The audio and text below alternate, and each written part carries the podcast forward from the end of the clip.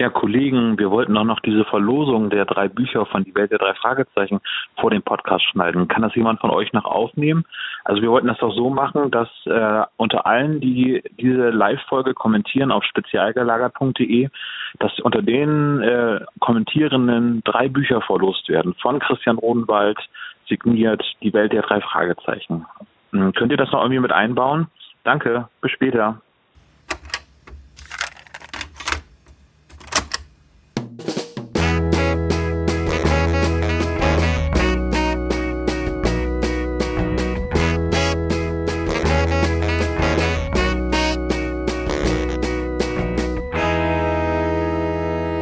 Spezial gelagerte Sonderpodcast. Drei Jungs analysieren jeden Fall.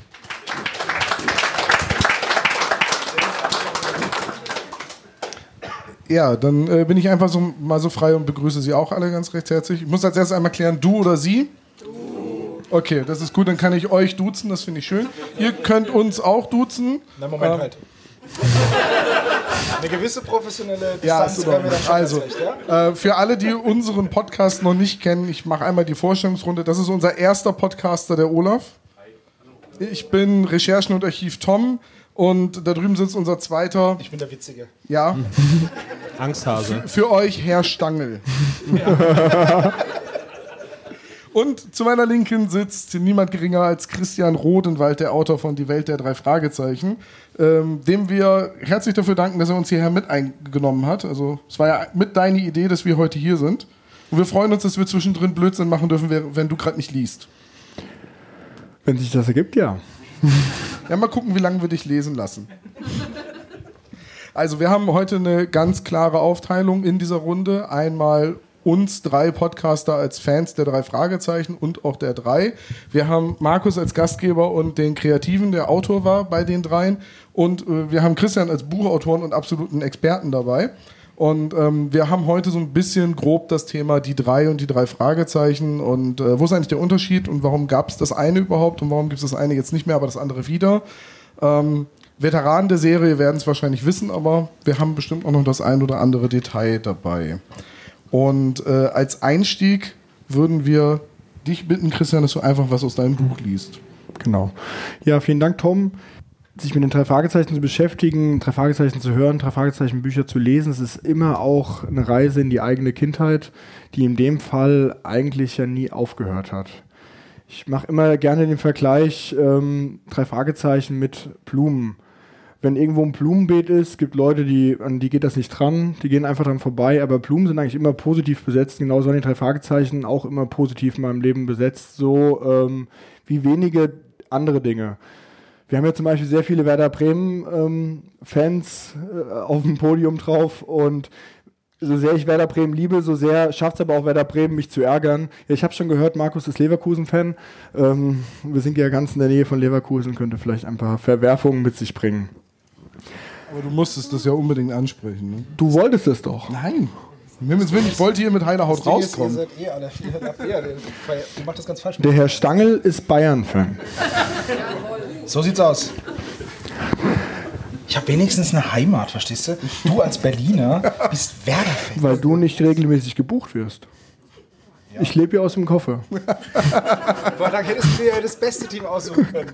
Er kannte keine Podcasts, deswegen hat er Ja gesagt.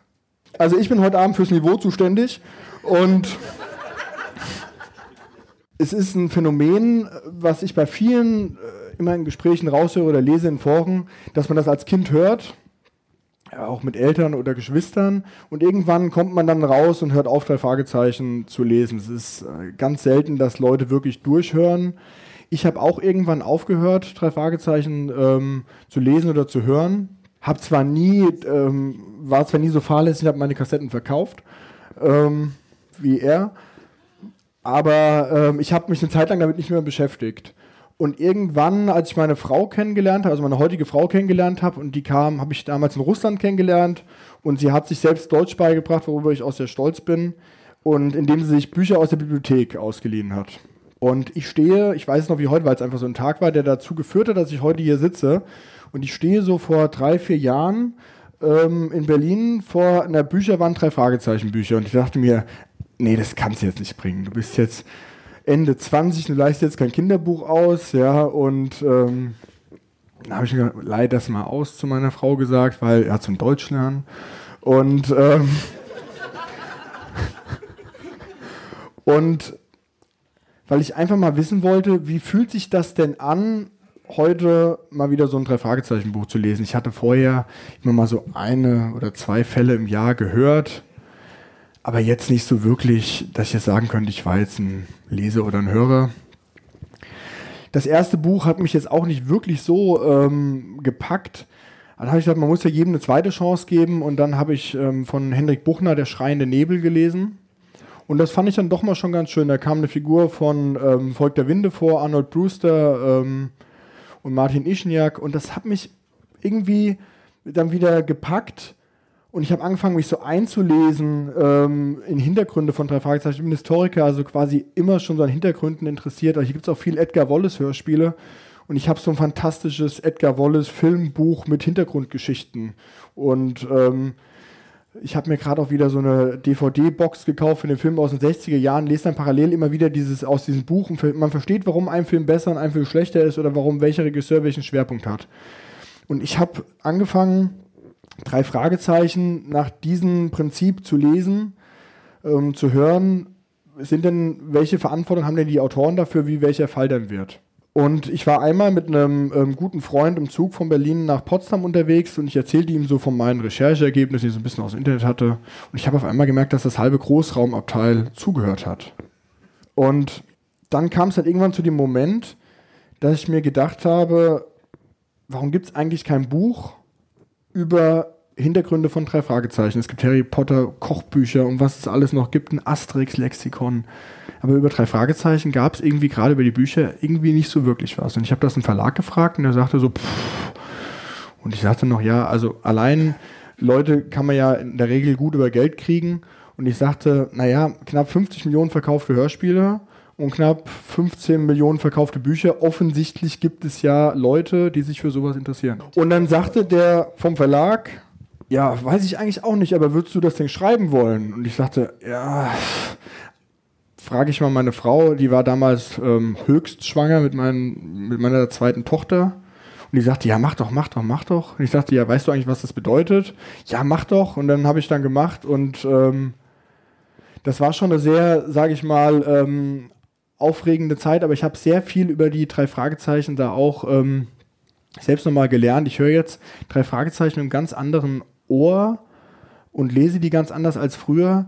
Und meine große Befürchtung, nochmal den Brückenschlag zum Fußball zu bringen, war, dass je näher man sich mit was beschäftigt, dass man auf einmal merkt, für die Leute, die das produzieren, bedeutet das eigentlich nicht so viel. Also man ist auf, dem, auf der Tribüne und man feuert eine Mannschaft an oder man kriegt wirklich ein Wochenende verdorben, aber den Spielern, denen ist es vielleicht nicht so wichtig.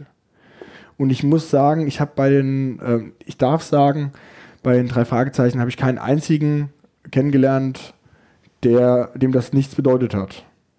Und das finde ich ähm, eine ganz tolle Sache, weil ich bin erst wirklich zum richtigen Fan geworden mit der Recherche und ähm, mit der Erstellung dieses Buches. Ich merke aber auch, ähm, normalerweise haben wir immer so ein Quiz dabei und dann muss, äh, müssen die Leute dann ankreuzen und dann ist eine Frage, wer ist der Erfinder der drei Fragezeichen? Und da ist auch eine Ankreuzmöglichkeit Alfred Hitchcock. Und ich sehe dann immer, ähm, dass Leute das dann wieder durchgestrichen haben, weil dann die Lernkurve dann während der Lesung dann so nach oben gegangen ist. Es gibt immer trotzdem noch Leute, die quasi bis ähm, eben noch gedacht haben, Alfred Hitchcock hätte drei Fragezeichenbücher geschrieben, obwohl ihr als Fans wahrscheinlich alle wisst, dass es überhaupt nicht stimmt. Aber es gibt noch wahnsinnig viele unter uns, die einfach ein bisschen über drei Fragezeichen ähm, lernen können, wollen, sollen. Ja, ähm, kurz gezogen Konzept. Wir nennen das immer so ein bisschen den ähm, drei Fragezeichen Doppelpass, wo man sich so ein bisschen die Bälle zuspielt, ein bisschen mit drei Fragezeichen diskutiert. Hier hat sich das wirklich angeboten, ähm, weil wir mit Markus einen dabei hatten, der auch mal mit dabei war, der mal im Studio bei Europa ähm, mit dabei war und das einfach mal ein spannendes Format, das aus verschiedenen Perspektiven zu beleuchten. Ich werde jetzt erstmal ein bisschen einführend was ähm, zu den drei Fragezeichen Robert Arthur erzählen und dann einen Schwerpunkt auf diesen Rechtsstreit ähm, legen. Das halte ich für gerade im, äh, im Rahmen dieses Abends für äh, ganz runde Sache. Also wie gesagt, eine Sache gleich vorweg. Alfred Hitchcock ist weder der Erfinder noch der Verfasser oder Herausgeber der beliebten Detektivgeschichten. Die drei Detektive und ihre Abenteuer hat sich der amerikanische Schriftsteller Robert Arthur ausgedacht. Zumindest zu Beginn. Über die Jahre schrieben weitere Autoren Geschichten für die Buchreihe, was die unterschiedlichen Schwerpunkte und Eigenheiten so mancher Bände erklärt. Robert Arthur wurde im Jahr 1909 als Sohn eines Soldaten auf den Philippinen geboren. Nach vielen Versetzungen landete die Familie schließlich in Michigan, wo der Vater Universitätsprofessor für Militärwissenschaften wurde. Michigan, ähm, bitte merken, es ist eine, in diesem Kontext eine sehr wichtige Stadt und Universität. Eigentlich sollte sein Sohn ebenfalls Soldat werden, doch Robert wollte lieber schreiben als kämpfen. Bereits als Schüler veröffentlichte er im Jahr 1926 seine ersten Kurzgeschichten. Später studierte er Anglistik und Journalistik an der Universität von Michigan und zog anschließend nach New York. Ab Mitte der 1930er Jahre verfasste er hunderte Kurzgeschichten, die in verschiedensten Groschenromanen, den damals in den USA sehr beliebten Pulp-Magazinen, veröffentlicht wurden. In den 40er Jahren arbeitete Robert Arthur größtenteils am Radio. Er war Autor und Produzent der beliebten Krimi- und Mystery-Serien The Mysterious Traveler und Murder by Experts. Zusammen mit seinem langjährigen Partner David Cogan realisierte er fast 450 Hörspiele. Die beiden erhielten vom Mystery Writers of America, einem Verband amerikanischer Kriminalschriftsteller, in den Jahren 1949 bis 1953 viermal einen Edgar Allan Poe Award in der Kategorie Best Radio Drama. Kleine Literaturempfehlung ähm, am Rande, es ist jetzt jüngst rausgekommen, ein Buch über die Geschichte der Kassette. Das ist ähm, sehr faszinierend, das hört sich erstmal trocken an, ist auch so ein Wälzer, aber man, wenn man das so durchliest, da geht es natürlich auch viel um Hörspiele, wie hat sich das entwickelt, wie hat sich das auf Hörgewohnheiten ausgewirkt und natürlich, früher war es einfach so, da wurden Hörspiele im Radio inszeniert und erst mit Vinyl und Kassette ähm, konnte man sich überhaupt wieder zu Hause anhören. Wenn man sich überlegt, 450 Hörspiele ist schon mal eine Hausnummer, ähm, was er produziert hat. In den Anfangstagen des Kalten Krieges wurde hinter jedem Baum und Strauch ein Kommunist vermutet. Viele Künstler und Intellektuelle kehrten in dieser Zeit den Vereinigten Staaten den Rücken zu. Auch Arthur geriet im Jahr 1953 ins Visier der Ermittler. Obwohl er sich nachweislich nichts hatte zu Schulden kommen lassen, war seine Rundfunkkarriere damit zu Ende. Arbeitslos war Robert Arthur deshalb aber noch lange nicht. Als Redakteur und Autor war er für diverse Alfred Hitchcock-Anthologien tätig. Ab Mitte der 1950er Jahre schrieb er zum Beispiel für das monatlich erscheinende Alfred Hitchcocks Mystery Magazine. Im Jahr 1959 zog er dann nach Hollywood, wo er erstmals für das Fernsehen arbeitete. Er gehörte zum festen Produktionsteam der TV-Serie Alfred Hitchcock Presents. Für die jeweils halbstündigen Episoden schrieb er unter anderem auch die Drehbücher. Dank seiner guten beruflichen Kontakte, auch zu Hitchcock persönlich, wurde er im Jahr 1961 Herausgeber der gleichnamigen Buchreihe Alfred Hitchcock Presents, die bei Random House erschien. Ähm, ihr spürt schon, wir nähern uns langsam so ein bisschen dem Konzept der drei Fragezeichen an. Er hat also sehr viel Inspiration aus seinem früheren Berufsleben bekommen. In der Reihe veröffentlichte Robert Arthur regelmäßig, jedoch oftmals unter Pseudonym, eigene Geschichten und jeder Sammelband enthielt stets ein fiktives Vorwort von Alfred Hitchcock. Alles, worauf Hitchcock stand, verkaufte sich damals wie warme Semmeln. Also wir hatten quasi ein Buch mit Kurzgeschichten von Alfred Hitchcock, die alle von unterschiedlichen ähm, Autoren verfasst waren, hinter denen aber selbst beim Vorwort und bei den Kurzgeschichtenschreibern überall Robert Arthur dahinter stand. In Kalifornien hielt es Robert Arthur jedoch nicht allzu lange aus. Besonders mit der kalifornischen Wegwerfkultur hatte er so seine Probleme. Auch der im Vergleich zum Osten viel schlechter ausgebaute öffentliche Personennahverkehr störte ihn. Da schlägt sich zum Beispiel ähm, nieder, dass ähm, die drei Fragezeichen sagen, ohne Auto, ohne äh, Morten kein Detektivunternehmen. Das ist die Erfahrung von Robert Arthur, dass man auf jeden Fall in Kalifornien ein Auto braucht. Seine Tätigkeit bei Random House machte seine Rückkehr an die Ostküste aber keine Probleme.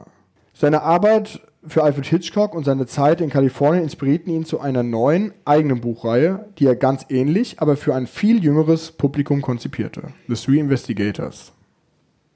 Im Sommer 1963 begann Robert Arthur mit der Arbeit an seinem ersten Band. Die drei Detektive hießen im ersten Entwurf noch Jason, Dick und Bob. Aus Jason wurde Jupiter und aus Dick schließlich Peter. Der erste Detektiv hatte ursprünglich einen Spitznamen, Genius.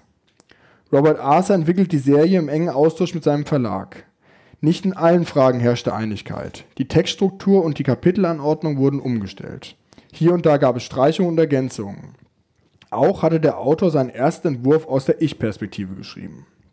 Und am 24. September 1964 war es dann soweit und Terror Castle, also das Gespensterschloss, kam als erstes Buch ähm, in Amerika an die Läden.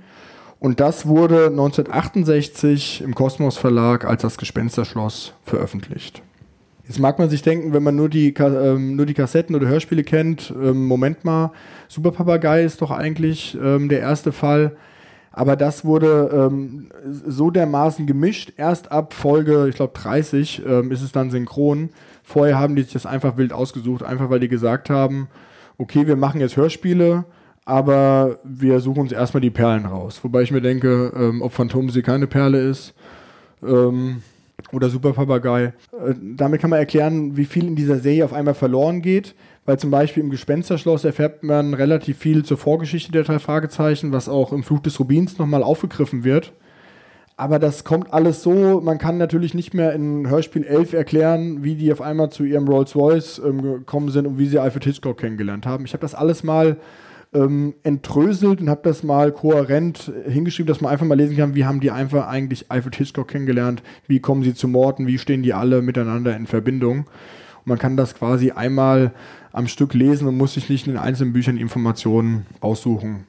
Ähm, Arthur verfasste zwischen 1964 und 1969 insgesamt zehn Bücher in der Reihe Alfred Hitchcock and the Three Investigators. Neben dem Gespensterschloss waren das Der Superpapagei, Die flüsternde Mumie, der grüne Geist, Der verschwundene Schatz, Die Geisterinsel, Der Fluch des Rubins, Die silberne Spinne, Der seltsame Wecker und Der sprechende Totenkopf.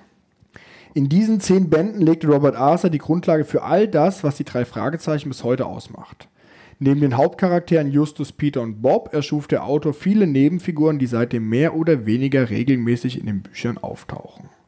Dazu gehören Onkel Titus und Tante Mathilda die Eltern von Peter und Bob, einige getreue Gefährten wie Chauffeur Morton oder Kommissar Reynolds, aber auch Skinny Norris und auch Victor Eugene. In seinen ersten beiden Büchern lieferte Robert Arthur zudem detaillierte Beschreibungen von Rocky Beach, vom Schrottplatz sowie von der Zentrale der drei Fragezeichen. Wenn man sich das dann auch immer mal durchliest über die ganzen Bücher, dann fällt einem auf, dass zum Beispiel das Wohnhaus von Titus ähm, Jonas äh, mal auf dem Schrottplatz steht und einmal auf der anderen Straßenseite. Früher, ähm, wer weiß, wo Patrick und Kenneth wohnen. Die haben ein kleines Häuschen hinter dem Wohnhaus. Und erst seitdem das ähm, Wohnhaus Jonas auf dem Schrottplatzgelände steht ähm, und das Wohnhaus von den ähm, von Patrick und Kenneth nicht mehr da ist, gibt das überhaupt halbwegs Sinn. Aber ich weiß nicht, ob jemand mal äh, mit jemandem zu tun hatte, der viel mit Gerümpel zu tun hat. Leute, die viel mit Gerümpel zu tun haben, die neigen ja dazu, sich Gerümpel überall hinzustellen. Also auch logischerweise auf eine Veranda auch. Ja, ich hatte früher in meiner Nachbarschaft mal jemanden, der hat Grab. Jetzt wird spannend, Christian. Der hat, Grab, ja, ja, der hat Grabsteine, der hat Grabsteine vertickt und man konnte beobachten, wie diese Grabsteine immer mehr auch überall das ganze ähm, Gelände und auch. Ähm Christian, ich habe dazu jetzt eine Frage. Ja, frag. Ähm, aber das Haus von Kenneth und Patrick ist doch wieder in Irland, oder nicht? Ich stelle mir das so vor wie bei Simpsons Haus Mr. Willy in diesem Schuppen. in, das ist bei ähm, Rocky Beach Adventure Park. Das ist eins zu eins abgebaut worden, dann wieder aufgebaut worden. Ach, das ergibt Sinn. Ja, Ja. Doch, jetzt. Voll. Ja. Aber wir haben ja gelernt, bei den dreien wohnen auf einmal wieder Finnen dort. Oder Finnen, die haben drei, zwei finnische Schrottplatzgehilfen, aber das können wir vielleicht später nochmal. Die wohnen da nicht, das ist eine Sauna.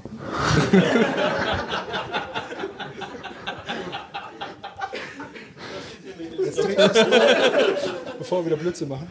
Das sind im Original genau Deutsche. Das sind Hans, die. und, Hans und Konrad Schmidt aus Bayern. Bayern.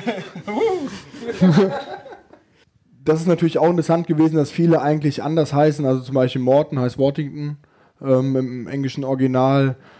Ähm, Patrick und Kenneth heißen Hans und Konrad. Sind, äh, wurden einfach ähm, zum Muster Bayern, zum Muster Iren, haben halt eben beide gern immer Bier getrunken. Ne? In der letzten Podcast-Folge haben wir gehört, ich habe zwei Hände, kann ich auch zwei Büsten tragen. Wie sieht's aus? Das musst du in einer ganz tiefen Stimme aussprechen. So, also ich kann. Ich habe zwei Hände. Ist, ist das deine Patrick-Parodie? Nee, keine Parodie. Also, ich ist- bin es. Du bist es. Könntest du mir einmal meinen Lieblingssatz von den beiden sagen? Aus dem mache ich Hackfleisch. Nee, hast du ja jetzt schon gesagt. Ja, genau. Ich bin nicht Blackie. Sie haben das ja schon mal öffentlich gesagt, deswegen wiederhole ich das immer. Wenn Sie es nicht öffentlich gesagt hat, würde ich es nicht wiederholen. Aber weil Sie auch sich immer quasi Double mit Justus, Peter und Bob, sagte einer von den dreien, ich glaube, du warst es, eigentlich sind wir zweimal Justus und ein dicker Bob. Ne? Das war tatsächlich Sebastian, der das gesagt hat. Ich bin für die Witze zuständig. Ich glaube, Sebastian sagte, eigentlich sind wir zweimal Justus und ein unsportlicher Bob. Aber danke, Christian. Ja, uns fehlt so ein bisschen der Peter. Wir können das nicht mehr nachvollziehen, weil es wurde nachher geschnitten. Liest du vor oder liest du einfach so? Sonst lese ich was vor. Das war ein Tippfehler, das ist nur eine Lesung. Lies ruhig weiter. Macht nichts. Ist gut. Schauen Sie einem Bestseller-Autor beim Lesen zu. Genau. 10 Euro an der Abendkasse. Das müsste ein Hörbuch für Taube sein. Christian, lass dich nicht aufhalten. Mach einfach Überhaupt weiter. nicht. Tu so, als wären wir nicht da, so wie sonst. Das ist wie Ostverwandtschaft, die findet einen immer wieder. Aber Der hat Knusperflocken, der hat Knusperflocken. ich habe Ostverwandtschaft. Ähm, Robert Arthur konnte den Erfolg seiner Serie aber nicht lange genießen, denn er verstarb mit knapp 60 Jahren im Jahr 1969. Als letzter Band kam von ihm die drei Fragezeichen der sprechende Totenkopf auf den Markt. Der war sehr krank schon und hat ähm, gespürt, dass es zu Ende geht, aber die ähm, einmal hat ähm, die Reihe dem Verlag sehr viel bedeutet, weil sie gut gelaufen ist, aber ihm auch selbst persönlich und deswegen hat er sich selbst auf die Suche nach einem Nachfolger gemacht. Das war ähm, William Arden, also er hat unter dem Pseudonym William Arden geschrieben ähm, und heißt eigentlich Dennis Linz. Und sein erster Fall war der Teufelsberg. Er ist quasi mit ihm durchgegangen telefonisch und ähm, lange Zeit, oder der Teufelsberg ist einer meiner Lieblingsfälle. Und so in meiner Recherche habe ich gemerkt, dass ähm, die Fälle von ähm, William Arden meine Lieblingsfälle sind, weil das war immer so eine mysteriöse Geschichte aus der Vergangenheit mit ein paar Gespenstererscheinungen, also zum Beispiel Phantomsee oder eben Teufelsberg. Das sind typische William Arden-Geschichten. Und ähm, parallel zu ihm hat dann M.V. Carey Geschichten geschrieben und die war so eine eher, ich sag immer so eine Art Akte X-Fälle hat die eher gemacht. Karpatenhund, die singende Schlange, sehr viel ähm, okkulte Sachen, Verführer ähm, und solche Dinge, also magischer Kreis, ähm, UFO, verstrahlte äh, Millionäre, Bedrohte Range. genau. Ah, danke. Ich finde es übrigens, um da mal einzuhaken, mit dem, mit dem Weiterführen der Serie, ich finde es ziemlich, ziemlich gut, weil bei Tim und Struppi zum Beispiel ist es so, dass als der Autor gestorben ist, er gesagt hat, nach mir nichts mehr. Das heißt, es gibt die Bände von Tim und Struppi und das war's. Und ähm, ich mag die Geschichten und ich würde mir wünschen, dass es da noch mehr davon gibt, aber das hat er eben verboten. Deswegen ist es nicht selbstverständlich, dass man sowas weiterführt und wären es nur diese zehn Fälle gewe- gewesen oder geblieben, dann wäre die Serie einfach gestorben, weil von zehn Fällen, da kannst du nicht viel machen. Jetzt sind wir ja bei über 200. Ähm, ich finde, es ist bemerkenswert und weitsichtig, dann da zu sagen, ja, mach das weiter, auch wenn ich nicht mehr bin. Finde ich schön. Weil, wie gesagt, es gibt auch Gegenbeispiele. Das ist mir jetzt. Blake und Mortimer zum Beispiel ist eine Serie, die wurde weitergeführt von einem Zeichner, nur mal ganz kurz eine Infusion. Ähm, die wurde weitergeführt von einem Zeichner, der für Tim und Struppi gezeichnet hat. Das ist ja bis 22.30 Uhr ausgegeben. Naja, Mensch, dann ist ja gut. ähm, und dann hat der praktisch seine eigene Serie erschaffen nach dem, nach dem Ende von Tim und Struppi. Und man sieht auch den, der Stil von Blake und Mortimer, wenn man das vergleicht mit dem von Tim und Struppi, vom Zeichenstil, kann man Parallelen erkennen. Das wollte ich nur mal eingeworfen haben, weil mir das jetzt selber aufgefallen ist. Von. Wer ist denn jetzt bei den beiden dann der Hund? Blake oder Mortimer? Die sind, der Blake ist ein, ist ein Professor und der Mortimer ist ein Soldat. Verstehe, aber welcher von beiden ist der Hund? Ich vermute mal der Soldat, weil der auf Kommandos hört. Ah, okay. Also, denke ich jetzt mal. Das führt natürlich auch dazu, dass es mittlerweile ähm, knapp 30 Autoren der Geschichte der drei Fragezeichen gegeben hat und gibt. Ähm, ich wollte mit meinem Buch nicht einfach schon Sachen zusammenfassen, die irgendwo im Internet vorn stehen oder in Zeitungen nachzulesen waren, sondern ich wollte einfach diejenigen fragen, die es einfach wissen müssen, habe ähm, 21 von diesen Autoren ähm, aufgespürt. Wenn man ähm, die mal abzieht, ähm, die nicht mehr leben, ähm, habe ich nur zwei nicht für mein Buch interviewen können. Das war Bill McKay, der damals die Comicdiebe geschrieben hat, und Katharina Fischer vom Wolfsgesicht und dem Fall mit dem Brandstifter. Wie heißt der nochmal? Die rote, der rote Rächer. Genau, der rote Rächer. Am Anfang, ich habe mir gedacht, wenn ich die ganzen Leute dazu befragen will, die sitzen ja auch nicht da und warten, dass ich sie frage, dann ähm, muss ich schon mal sehr in Vorleistung gehen, weil es nervt ja nichts, wie Sachen gefragt zu werden, die man schon tausendmal beantwortet hat. Deswegen habe ich erstmal sehr, sehr lange geschrieben, recherchiert und dann ähm, gesagt, die Lücken fülle ich oder reiche ich an. Und ich muss sagen, da, äh, ich habe dir das nie erzählt, Markus, ähm, aber du hast für meine Motivation und den Arbeitsfluss von mir eine sehr ähm, bedeutende Rolle, weil du warst der Erste, der mir damals geantwortet hat. Ähm, ich habe Markus angeschrieben und ihm ein paar Fragen geschickt. Und ähm, ich kriege jetzt die Gänsehaut, wenn ich mir überlege, wie ich da in meinem Arbeitszimmer saß. Auf einmal ploppte, sah ich auf meinem Handy, dass die Antwort kam. Und ähm, er schrieb noch, ja, da antworte ich doch mal sofort. Und ähm, das hat so viel positive Energie ähm, bei mir freigesetzt, ähm, dass ähm, ich überhaupt nicht ignoriert werde, weil ich im ersten Moment dachte, ich, wenn einer kommt und sagt, ich will ein Buch über das schreiben, was du mal gemacht hast, ähm, kommt erstens Desinteresse oder was habe ich davon? Und das ist mir überhaupt gar nicht passiert. Ähm, deswegen dann nochmal vielen Dank. Das hat einfach so viel Kraft auch freigesetzt und so viel, dass ich mir gesagt habe, dann, wenn du den schon hast, dann findest du noch den und dann wirst du noch den noch finden und ähm, ich habe es eben schon dir erzählt im Vorgespräch, Markus.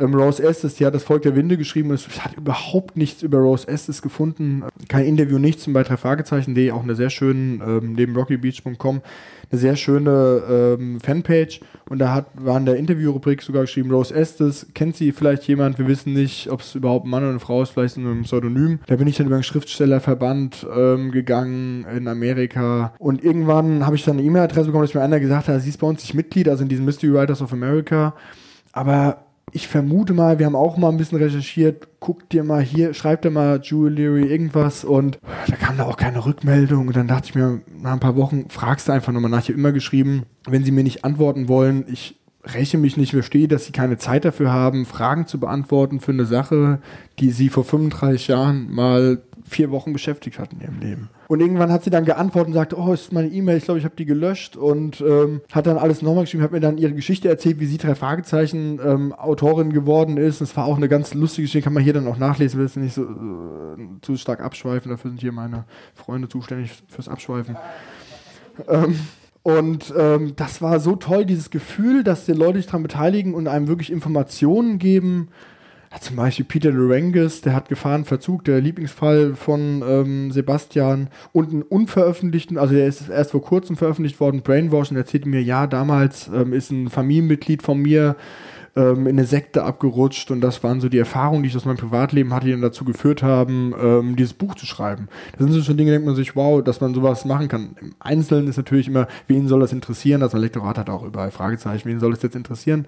Ähm, aber ich habe mir gedacht, ich schreibe das Buch erstmal für Leute, also für mich, weil es erstmal mich interessieren soll und ich bin jetzt kein Auftragsschreiber, Journalist, sondern das ist einfach so mein, mein, mein Herzensprojekt, wo ich gerade dranhänge und versuche das alles ähm, zu recherchieren wir machen jetzt einen Zeitsprung von 40 Jahren in die Zeit des Rechtsstreits. Da ähm, habe ich sehr tiefgründig geforscht, weil ich auch die Befürchtung hatte, wenn ich das nicht tue und nicht belegen kann, ähm, könnte ich vielleicht auch in einen eigenen Rechtsstreit ähm, reinrutschen.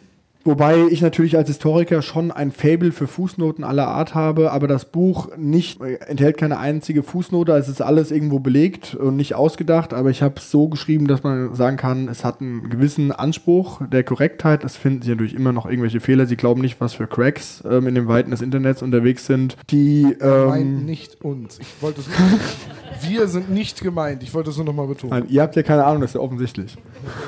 Ja. Aber ihr sagt wenigstens nicht, dass ihr Ahnung habt. Richtig. Und manchmal ladet ihr mich ja sogar ein. Ja. Und, Und umgekehrt, ja. ihr sitzt hier alle, weil ihr denkt, die drei Welt der drei Fragezeichen war eine heile Welt. Das war aber nicht immer so. Wer denkt, in der Welt der drei Fragezeichen herrscht immer nur Friede, Freude, Eierkuchen, irrt sich gewaltig. Erst hinter und schließlich auch vor den Kulissen tobte zwischen dem Kosmos Verlag und Sony, zu dessen Entertainment-Imperium das Hörspiellabel Europa gehörte, sowie anderen Akteuren ein erbitterter Rechtsstreit. Im Jahr 2007 landete die ganze Sache sogar vor Gericht.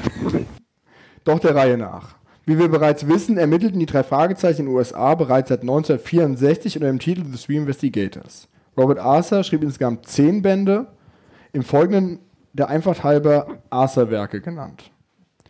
Diese wurden von Random House verlegt. Nach Arthurs Tod führten andere Autoren die Reihe weiter. Seit 1968 erschien im deutschen Kosmos Verlag bearbeitete Übersetzungen unter dem Titel Die drei Fragezeichen. Für die Verwertungsrechte in Deutschland zahlte Kosmos Lizenzgebühren an Random House. Die Rechte an der Serie fielen nach Arthurs letzten Willen an die Universität Michigan, mit der er Zeit seines Lebens eng verbunden war. Nach Aussage seiner Tochter Elizabeth Ann hatte ihr Vater diese Entscheidung aber nur aus steuerrechtlichen Gründen getroffen. Da Arthur Anwälten grundsätzlich misstraute, beauftragte er mit der Abwicklung der Erbschaft einen alten Freund und Nachbarn. Dieser war zum Zeitpunkt der Niederschrift des Testaments jedoch nicht mehr als Anwalt tätig, sondern mittlerweile Priester in einer presbyterianischen Gemeinde. Das Ganze war auch ein Rätsel, Rätselvers, ne? Das Ich wollte auch gerade sagen, das klingt voll nach der William Adam-Geschichte, die gefährliche Erbschaft mit Dingo, dem Einsiedler. Ja, aber echt, ohne Mist. Hieß der Robert Dingo. Ich stelle mir das so vor, wie er da vor seinem Testament ist, hart trollolol, die mache ich fertig. so gut. Sie müssen es weitermachen, aber ich mache es richtig. Elizabeth Ann Arthur, die zum Zeitpunkt des Todes ihres Vaters erst 15 Jahre alt gewesen war, das passt ja auch, ein jugendlicher Auftraggeber, stellte, stellte viele Jahre später mehrfach dessen Kompetenz offen in Frage. Einen Nachlassverwalter gab es nicht. Wozu sollte ein verstorbener Autor von Groschenromanen auch einen brauchen? Zu seinen Lebzeiten hat Robert Arthur 16.000 Dollar mit seinen 10 The Three Investigators Büchern verdient. Ich habe das mal im Inflations ähm, bereinigt. Das ist ungefähr 10.000 Euro pro Buch. Das ist jetzt ähm, schon gut, aber ist jetzt auch nicht, wo man sagen könnte, man wird da reich ähm, zu seinen Lebzeiten mit, dass man sagt, man ähm, kriegt ähm, Großbildwerbung. Das war gar nicht so schlecht, aber hinter der aber Ende der 1960er Jahre konnte keiner ahnen, dass seine Hinterlassenschaft einmal Millionen wert sein würde. Erst im Jahr 1973 konnte Arthurs Vertrauter der Universität das Werk seines verstorbenen Freundes einigermaßen geordnet übergeben. Da es seitens der Universität anscheinend an Interesse mangelte, herrschte hier von Anfang an ein heilloses Chaos. Random House musste nun also Tantiemen an die Universität überweisen, um die Buchreihe fortführen zu dürfen. Für Kosmos änderte sich nichts. Seit 1979 vergab der deutsche Verlag wiederum eine Unterlizenz an Europa zur Produktion von Hörspielen auf Grundlage der Bücher. Das Label musste aber gleichzeitig aber auch Lizenzgebühren direkt an den Originalverlag überweisen. Anfang der 90er Jahre stellte Random House die Zahlung an die Universität Michigan allmählich ein, da sich der Verlag auf einmal unsicher war, wer mittlerweile die Rechte besaß. Denn das beim Abschluss der Verträge zwischen Robert Arthur und Random House geltende amerikanische Urheberrecht sah zwei Schutzfristen vor. Nach 28 Jahren fielen alle Rechte an den Autor oder dessen Erben zurück. Die zweite Schutzfrist dauerte 47 Jahre, sodass ein Werk 75 Jahre geschützt war, bis es jedermann veröffentlichen durfte. Nach Ablauf der ersten Schutzfrist musste das Copyright lediglich neu beantragt werden. Random House ging davon aus, dass Arthurs Kinder, Elizabeth, Anne und Robert Andrew Arthur, Robert Andrew Arthur, kleiner Exkurs, Bob Andrews, Robert Andrews, Robert Andrew Arthur. Also es gibt sehr viele ähm, Hinweise darauf, dass Bob quasi ein alter Ego von Robert Arthur ist. Wobei ich Voll der langweilige Sohn. wieder so auf den Philippinen so unterwegs war und so. Naja, oder? Wenn das sein alter Ego ist, ist ja. Ich mag Bob. Ist mir klar. Der recherchiert auch gut, im Gegensatz zu dir. Ist unfassbar der. Ja, ich ich lasse mir nichts mehr gefallen. Ja, komm, ja, ist okay. Das haben wir anders Warum sitzt du eigentlich hier? Das frage ich mich langsam auch. Da, daher schloss der Verlag im Jahr 1991 mit ihnen einen Nutzungsvertrag, also mit den Arthur-Erben, der Random House die Rechte für weitere Veröffentlichungen einräumte, mit Ausnahme der Vermarktungsrechte, also so ganz viel Zeugs zu produzieren, was nichts mit Büchern und Hörspielen zu tun hat, und der elektronischen Verwertungsrechte. Von der Universität Michigan war bei all dem kein Widerspruch zu hören. Nachdem die Buchreihe in den USA eingestellt worden war, bemühte sich der Kosmos Verlag erfolgreich um eine Lizenz für die Weiterführung in Deutschland. Also der letzte amerikanische Fall war Angriff der Computerviren und mit Tatort Zirkus wurden alle drei Fragezeichen-Fälle von deutschen Autoren weiterverfasst. Das war ähm, Frau Henkel-Weidhofer, das ist ähm, eine, eigentlich eine politische Journalistin und die hat auch zum Beispiel ähm, eine Biografie über Winfried Kretschmann geschrieben.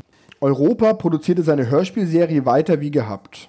Im Jahr 1999 sicherte sich Kosmos die Markenrechte für die drei Fragezeichen in Deutschland und 2003 dann europaweit. Das Sichern von Markennamen war damals sehr in Mode.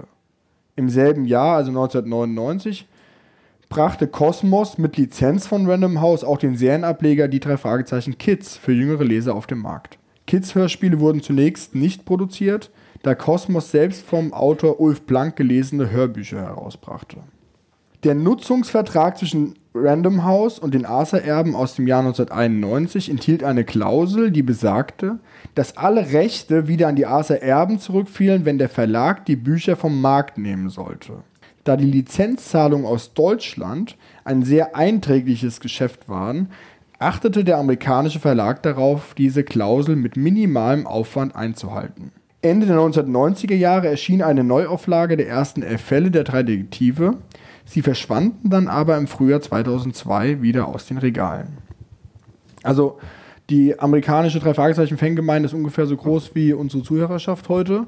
Aber für Random House waren einfach das Geld, was sie von ähm, für die Hörspiele und für die Bücher aus Deutschland bekommen, einfach ein so, so gutes Geschäft, dass man immer ein paar Titel im Katalog gehabt hat. Das war vertraglich so vorgesehen, um dieses Geld weiterhin bekommen zu können.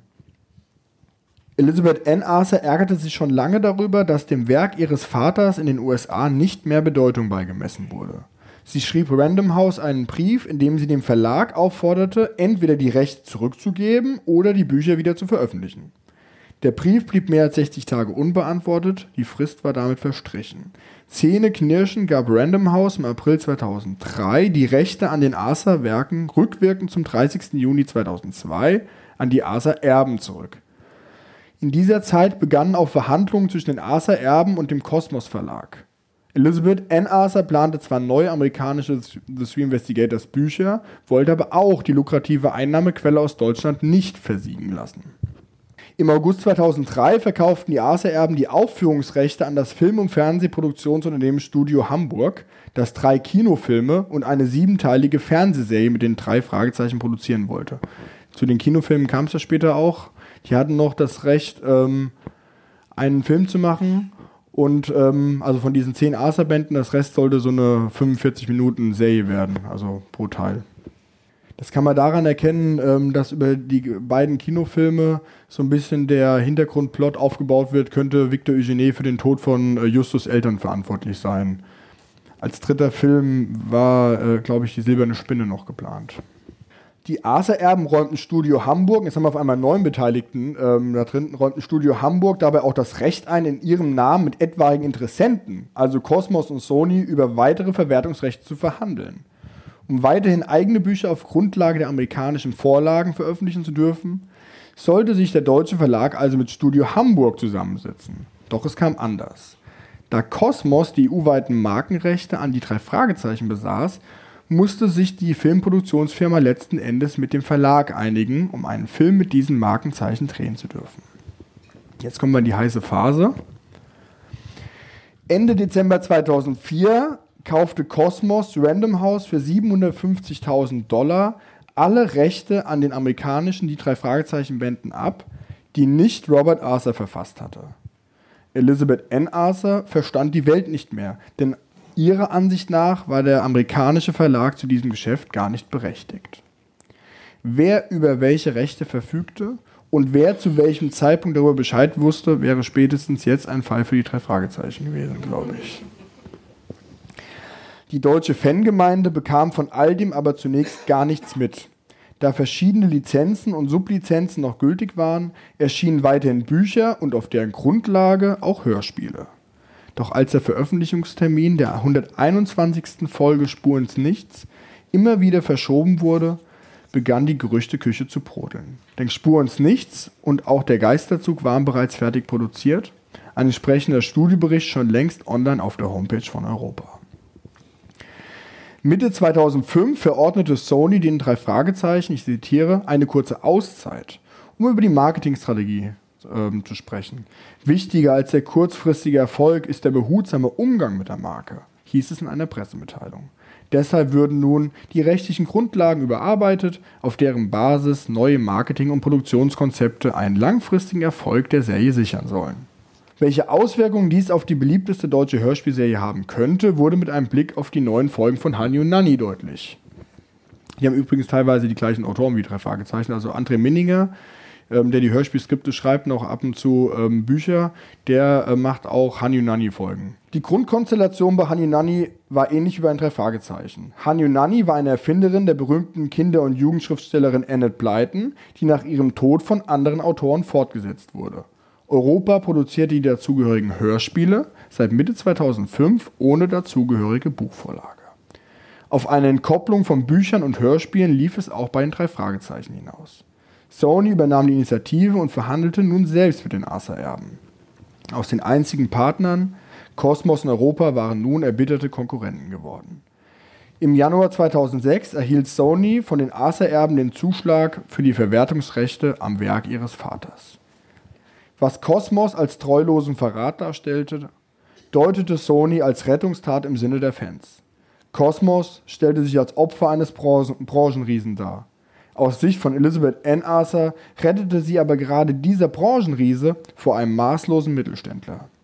Der Kosmos Verlag bestritt mittlerweile sogar, dass die Arthur Erben überhaupt im Besitz der Rechte waren, über die die ganze Zeit verhandelt wurde. Jede Seite konnte plausibel darlegen, warum gerade sie nicht nur im Recht, sondern auch moralisch integer war. Das machte und macht die Beurteilung dieses spezial gelagerten Sonderfalls so schwierig. Wie es jetzt mit drei Fragezeichen in Deutschland weitergehen sollte, stand in den Sternen. Sony und Cosmos hatten sich jeden, jedenfalls gegenseitig Patt gesetzt. Cosmos machte die weltweiten Nutzungsrechte für insgesamt 140 die drei Fragezeichen Bände für sich geltend, während Sony aus den zehn Asa-Werken ebenfalls einen Anspruch auf die gesamte Serie ableitete. Alle späteren Fälle seien im Sinne des Urheberrechts Bearbeitungen, man spricht von Fabeln, der Asa-Werke.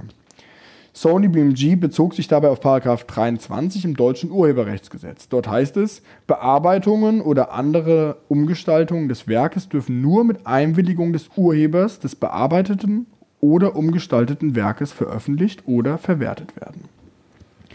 Diese Einwilligung hatten die Acer-Erben Sony erteilt und nicht Cosmos. Der Verlag hätte sich demnach um eine Sublizenz bei Sony bemühen können. Oder vielleicht müssen. Oder vielleicht weder noch. Sony besaß zwar mittlerweile die Rechte, um auf Grundlage der von Robert Arthur geschaffenen Personen und Schauplätze eigene Hörspiele ohne Buchvorlage zu produzieren, konnte aber die Serie nicht einfach so weiterlaufen lassen. Denn zwischen den zehn Arthur-Bänden und den deutschen Buchtiteln gab es einige signifikante Unterschiede. Kosmos hatte der Reihe seinerzeit einen neuen Namen verpasst. Sie hieß nicht die drei Detektive, als wörtliche Übersetzung von The Three Investigators, sondern die drei Fragezeichen. Auch waren die Hauptfiguren Jupiter Jones und Peter Grandshaw in Justus Jonas und Peter Shaw umbenannt worden. Ebenso wie eine Reihe weiterer Charaktere neue Namen bekamen. In einem Interview auf rockybeach.com aus dem Jahr 2004 bedauerte die einstige Kosmos-Übersetzerin Leonore Puschert noch die auf Wunsch des Verlages vorgenommenen Umbenennungen. Ich zitiere: Oh, hätte man das damals nur gelassen. Heutzutage ist alles voller fremdländisch und exotisch klingender Namen. Na ja, aber es ist nun mal passiert. Und heute wäre der Name Jones überhaupt kein Problem mehr. Und Granshaw zu Shaw zu machen, also das ist wirklich brutal. Ich habe mich damals nicht gesträubt, sondern die Vorgaben gehorsam angenommen und meine Übersetzungen gemacht. Ich war am Anfang nicht sonderlich traurig darüber. Hinterher ist das erste kommen, Mensch, hätten wir doch nicht dies und das verändert. Die Namen waren ja nicht unaussprechlich, sondern alle in Englisch. Ja, das ist wirklich schade. Wenig später stellten sich die vermeintlichen Fehlentscheidungen aus dem Jahr 1968 als Glücksgriffe heraus. Die Umbenennungen hielten Kosmos genauso wie die charakteristische Umschlaggestaltung von Eiger rasch im Rennen. Aus diesem Grund sah sich Sony dazu gezwungen, die drei Fragezeichen unter einem neuen Titel fortzusetzen. Die drei Fragezeichen verabschieden sich von ihren Satzzeichen, hieß es im April 2006 in der lang erwarteten Pressemitteilung über die Zukunft der drei Detektive. Die Lizenzzahlungen an Cosmos zur Nutzung der Buchvorlagen hatte Sony BMG zu diesem Zeitpunkt schon längst eingestellt. Nach und nach musste Europa die bisherigen die drei Fragezeichen Hörspiele aus dem Katalog nehmen. Als Gerüchte aufkamen, dass Sony die drei aus Rocky Beach als neuen Serientitel ins Auge fasste, warf Cosmos im Jahr 2006 einen gleichnamigen Doppelband in geringer Auflage auf den Markt. Die Wiederveröffentlichung der beiden längst bekannten Fälle Wolfsgesicht und Doppelte Täuschung diente vermutlich dem Zweck, Sony diesen Namen wegzuschnappen. Im September ließ Sony die Katze aus dem Sack. Die neue Serie trug den Namen Die Drei. Damit sollte auf den ursprünglichen Serientitel The Three Investigators angespielt werden, der in den USA mit T3I abgekürzt wurde. Und die drei Detektive trugen wieder ihre ursprünglichen Namen. Jupiter Jones, Peter Crenshaw und Bob Andrews. Am 6. Oktober 2006 wurden die, wurde die neue alte Serie dem Publikum auf der Frankfurter Buchmesse vorgestellt. Manchmal gibt es zwei Originale, war das Motto der Marketingoffensive für die drei. Neben zwei Vertretern von Sony und Europa waren auch einige neue Autoren sowie Oliver Rohrbeck, Jens Wawczek und Andreas Fröhlich anwesend. Die drei Sprecher trugen einen 25-minütigen Ausschnitt aus einer der neuen Folgen vor. In der anschließenden Fragerunde kam es zum Eklat. Ein Vertreter des Kosmos Verlags erinnerte wortgewaltig an das mittlerweile zerrüttete Verhältnis der einstigen Partner.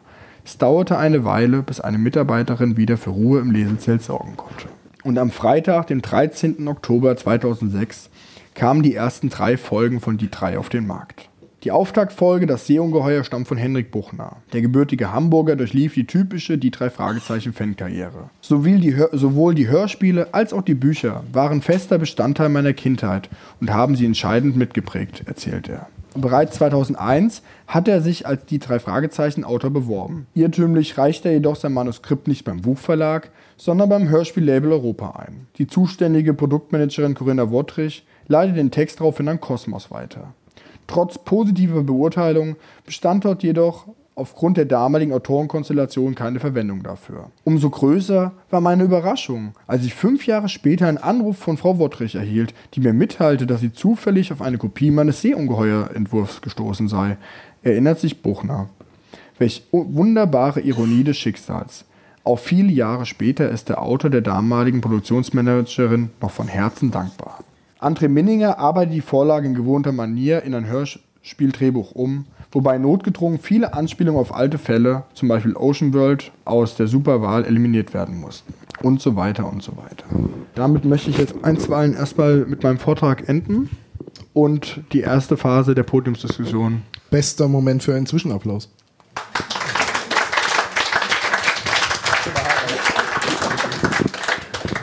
Ja, vielen Dank, Christian. Ähm, wir wollen jetzt so ein bisschen ins Plauschen kommen über die drei, denn wir sind jetzt quasi in der heißen Phase des Rechtsstreites. Ähm, man hat sich entschieden, eine Hörspielreihe auf den Markt zu bringen, parallel zu den Büchern von Kosmos. Und ähm, ich dachte, ich muss vielleicht noch mal eben in einem Satz, ein paar kennen ja äh, Olaf, mich und Herrn Stangl schon. Ähm, aber für die, die unseren Podcast nicht kennen, ja, ich bleib dabei. Nee, du, kannst auch durch, du darfst durch du sagen. Das okay. Will ich aber gar nicht mehr. Ah, okay, Thomas. Dann machen wir weiter. Ähm, also, wir haben uns vorletztes Jahr irgendwie spontan, mehr oder minder spontan dazu entschieden, einen Podcast über die drei Fragezeichen zu machen, weil wir alle Fans der Serie aus Kindheitstagen sind, also alle mit den Kassetten aufgewachsen. Ähm, ich wusste lange Zeit gar nicht, dass es Bücher dazu gibt. Ich kannte nur die schwarzen Kassetten aus dem Zimmer meines Bruders und als jüngerer Geschwisterteil alles, was im Zimmer des großen Bruders ist, ist viel spannender als das, Meine was im Kassetten eigenen Zimmer gelb. ist. Ja, die, Ja, aber das kann man aber ja die nicht. Hüllen ja nicht. Oder, oder wurde bei euch zu Hause so stark Also, von der geraucht? Kassette gesprochen. Also, Nee, also die, natürlich, die Cover waren halt Algarasch-typisch und die Umverpackung war halt. Wo stimmt, die erste Auflage, die ersten Kassetten waren schwarz und hatten einen gelben Aufkleber drauf, genau. Ja, das mag, das, also, ja. Ja, ich bin alt. Und, Olaf ist halt richtig alt, ja. Das ist, oh yeah. und ähm, wie, wie so der übliche Werdegang bei den Hörspielhörern ist, man hört die Kassetten und irgendwann kommt man in ein Alter, in dem andere Dinge wichtiger sind und wo man dann weniger Hörspiele hört. Äh, und das war bei uns allen, glaube ich, so. Und, äh, bei mir fiel das genau in diese Zeit des Rechtsstreits. Also, äh, wann ging der Rechtsstreit in die heiße Phase? Was hattest du gesagt? 2005, 2006 rum, ne? Genau. Ja, äh, da habe ich gerade Abitur gemacht in der Zeit. Und ähm, in der Zeit habe ich kein, äh, keine Hörspiele gehört. Ich weiß nicht, sehr, sehr gut. 2006, was hast du da gemacht? Ähm, auch Abi und ähm, Hast länger gebraucht? ich habe länger gebraucht. ja. Ich habe ein bisschen länger gebraucht, ja, danke. Wir sind doch gleich alt. Lass uns doch da. Wir sind, nee, nee, ich bin jetzt zwei Jahre jünger als ja, ich. stimmt. Ähm, ja, ich habe tatsächlich länger gebraucht. Wollen wir über meine Schulzeit reden? War auch mega Nee. witzig eigentlich. Ja, später. Später, ne? Später. Du hattest auch immer Sommerferien, oder? Wir, wir, wir haben nachher noch eine Fragerunde, da könnt ihr dann alles fragen, was ihr über Herr Stangels äh, Schulzeit wissen. Schulzeit da können wir wissen dann, wollt, ja. Der erste, der mir das Du anbietet, der kriegt es dann ab. ja. Nein, ähm, ich habe ich hatte, ich habe da auch Abi gemacht und ähm, ich weiß noch, dass ich bei uns in unserem, ich komme ja vom Land und wir hatten so ein, wir hatten ein so ein, so ein Kaufhaus und die hatten da halt Kassetten und ich bin da mal durchgelaufen und man hat ja damals noch so tatsächlich, da gab es ja noch nichts mit Streaming, da hat man ja tatsächlich so Maxi-Singles noch gekauft. Also zumindest ich, ich gebe es zu, ich habe Als CD hast du die gekauft, ne? Ich habe die noch als Schallplatte gekauft. Olaf, So alt bist du schon. so Schellackplatte, eingekratzte Wald, äh, die, wie heißt die, Wachs, Wachswalze? Nee, also, ähm, und dann habe ich gesehen, dass es eben hier die drei gibt. Und ich war, ich war mittelschwer verwirrt, weil nebendran standen auch noch die drei Fragezeichen. Dann habe ich hinten drauf geguckt und dann war das auch von Europa und dann war das, ähm, dann standen da die Namen drauf, aber verändert und ich war wirklich, ich weiß das noch wie heute, ich war mega verwirrt. Weil ich auch davor nichts wusste und weil ich dadurch, dass ich halt eben Abi und man wird ja erwachsen und so und mal langsam sollte man ja mal aufhören mit dem Kinderquatsch, habe ich mich damit auch nicht mehr beschäftigt und habe dann halt einfach, war halt ziemlich verwirrt, was das angeht. Also ich habe den Rechtsstreit als verwirrende Phase wahrgenommen. Wie ist es bei dir gewesen, Olaf? 2006? Und da war ich wieder mittendrin. Oder ich fange mal 2005 an. Ähm, ich war da gerade ganz froh, dass ich mich von dem Schock von äh, Episode 1 bis 3 von Star Wars erholt habe. Und habe gedacht, dass mein Nerdherz eigentlich nichts mehr erschüttern kann. Digga, Episode 1 war gar nicht schlecht. Ja, Aber ja. jetzt nicht schon wieder das Thema. bitte. Weil er es auch immer ich, anschneidet, ich, Mann. ich, ich Das gehe dann einfach mal klar. zu, zu Satan Hansa, so haben wir es immer genannt, rein und wollte mir die 121 einfach kaufen, weil die zwei Monate waren um. Ich brauchte also wieder Nachschub in meinem äh, drei Fragezeichen Fanherz. Stand er da vor diesem Regal und das ist normalerweise so dieser Neuheitenspalt und da war nichts. Irgendwie, man kriegt dann leichte Schweißausbrüche und denkt so, okay, ich habe jetzt über Jahre hinweg alle zwei Monate diesen Laden aufgesucht. Ich wollte gerne eine neue drei Fragezeichen Folge hören und nichts war. Schweißausbrüche. Ich ging zum Infoterminal, habe gesagt, okay, wo ist denn jetzt hier die neue drei Fragezeichen Folge? Nein, ich habe das nicht gesagt. Ich habe gesagt, hey, mal hör mal zu, du Kasper. ich möchte die 121 haben und zwar flott. Nee, aber ähm, nee, das war tatsächlich auch die erste Phase, wo ich mich dann auch mit den Hintergründen der drei Fragezeichen beschäftigt habe. Habe gedacht, okay, da ist irgendwas im Argen. Also da kommt jetzt irgendwas nicht. Und was macht man denn? Äh, hört man jetzt einfach auf, die drei Fragezeichen zu hören? Hatte mich gefragt, geht es Justus gut? Ich meine, hat der Skorpion eventuell doch sein Gift irgendwie absorbiert und Justus Jonas wird jetzt zum neuen Bösewicht von Spider-Man irgendwie, weil, weil der jetzt gerade mutiert ist. Nee, und da äh, tatsächlich habe ich dann gedacht, oh Mensch, irgendwie, man hat das eigentlich immer nur so konsumiert, aber da geht es jetzt so doch um ein großes Geschäft irgendwie und ja, da habe ich das auch schon im Internet verfolgt. Können wir das nicht großes Geschäft nennen, bitte? Das wäre mega gut. Ich habe vorhin schon die über, ich habe vorhin schon über die Hinterlassenschaften schmunzeln, ne? Hier vorne auch. Ich war nicht der Einzige und hier auch. So, die Hinterlassenschaften so ver ver vergoldet. Ja, schön. Nee, äh, aber also die Konsequenz war, was mache ich jetzt? Muss ich jetzt was anderes hören oder muss ich gerade Bücher lesen? Und du hast dich dann für Bücher lesen entschieden. Ne? Äh, ja, teils auch. Hast ja. du es mit verstellten Stimmen laut gemacht, damit es ein bisschen wie früher Nee, aber anfühlt? oder? ich, ich weiß nicht, ich weiß nicht, tats tatsächlich ist das, geheult, während er so das Buch sich selber vorliest. nee, aber ich weiß nicht, ob es euch auch so geht. Wenn ich ein drei Fragezeichen Buch heutzutage in die Hand nehme, höre ich immer die Stimmen der äh, drei Sprecher in Weil du eine Kopf. Macke hast.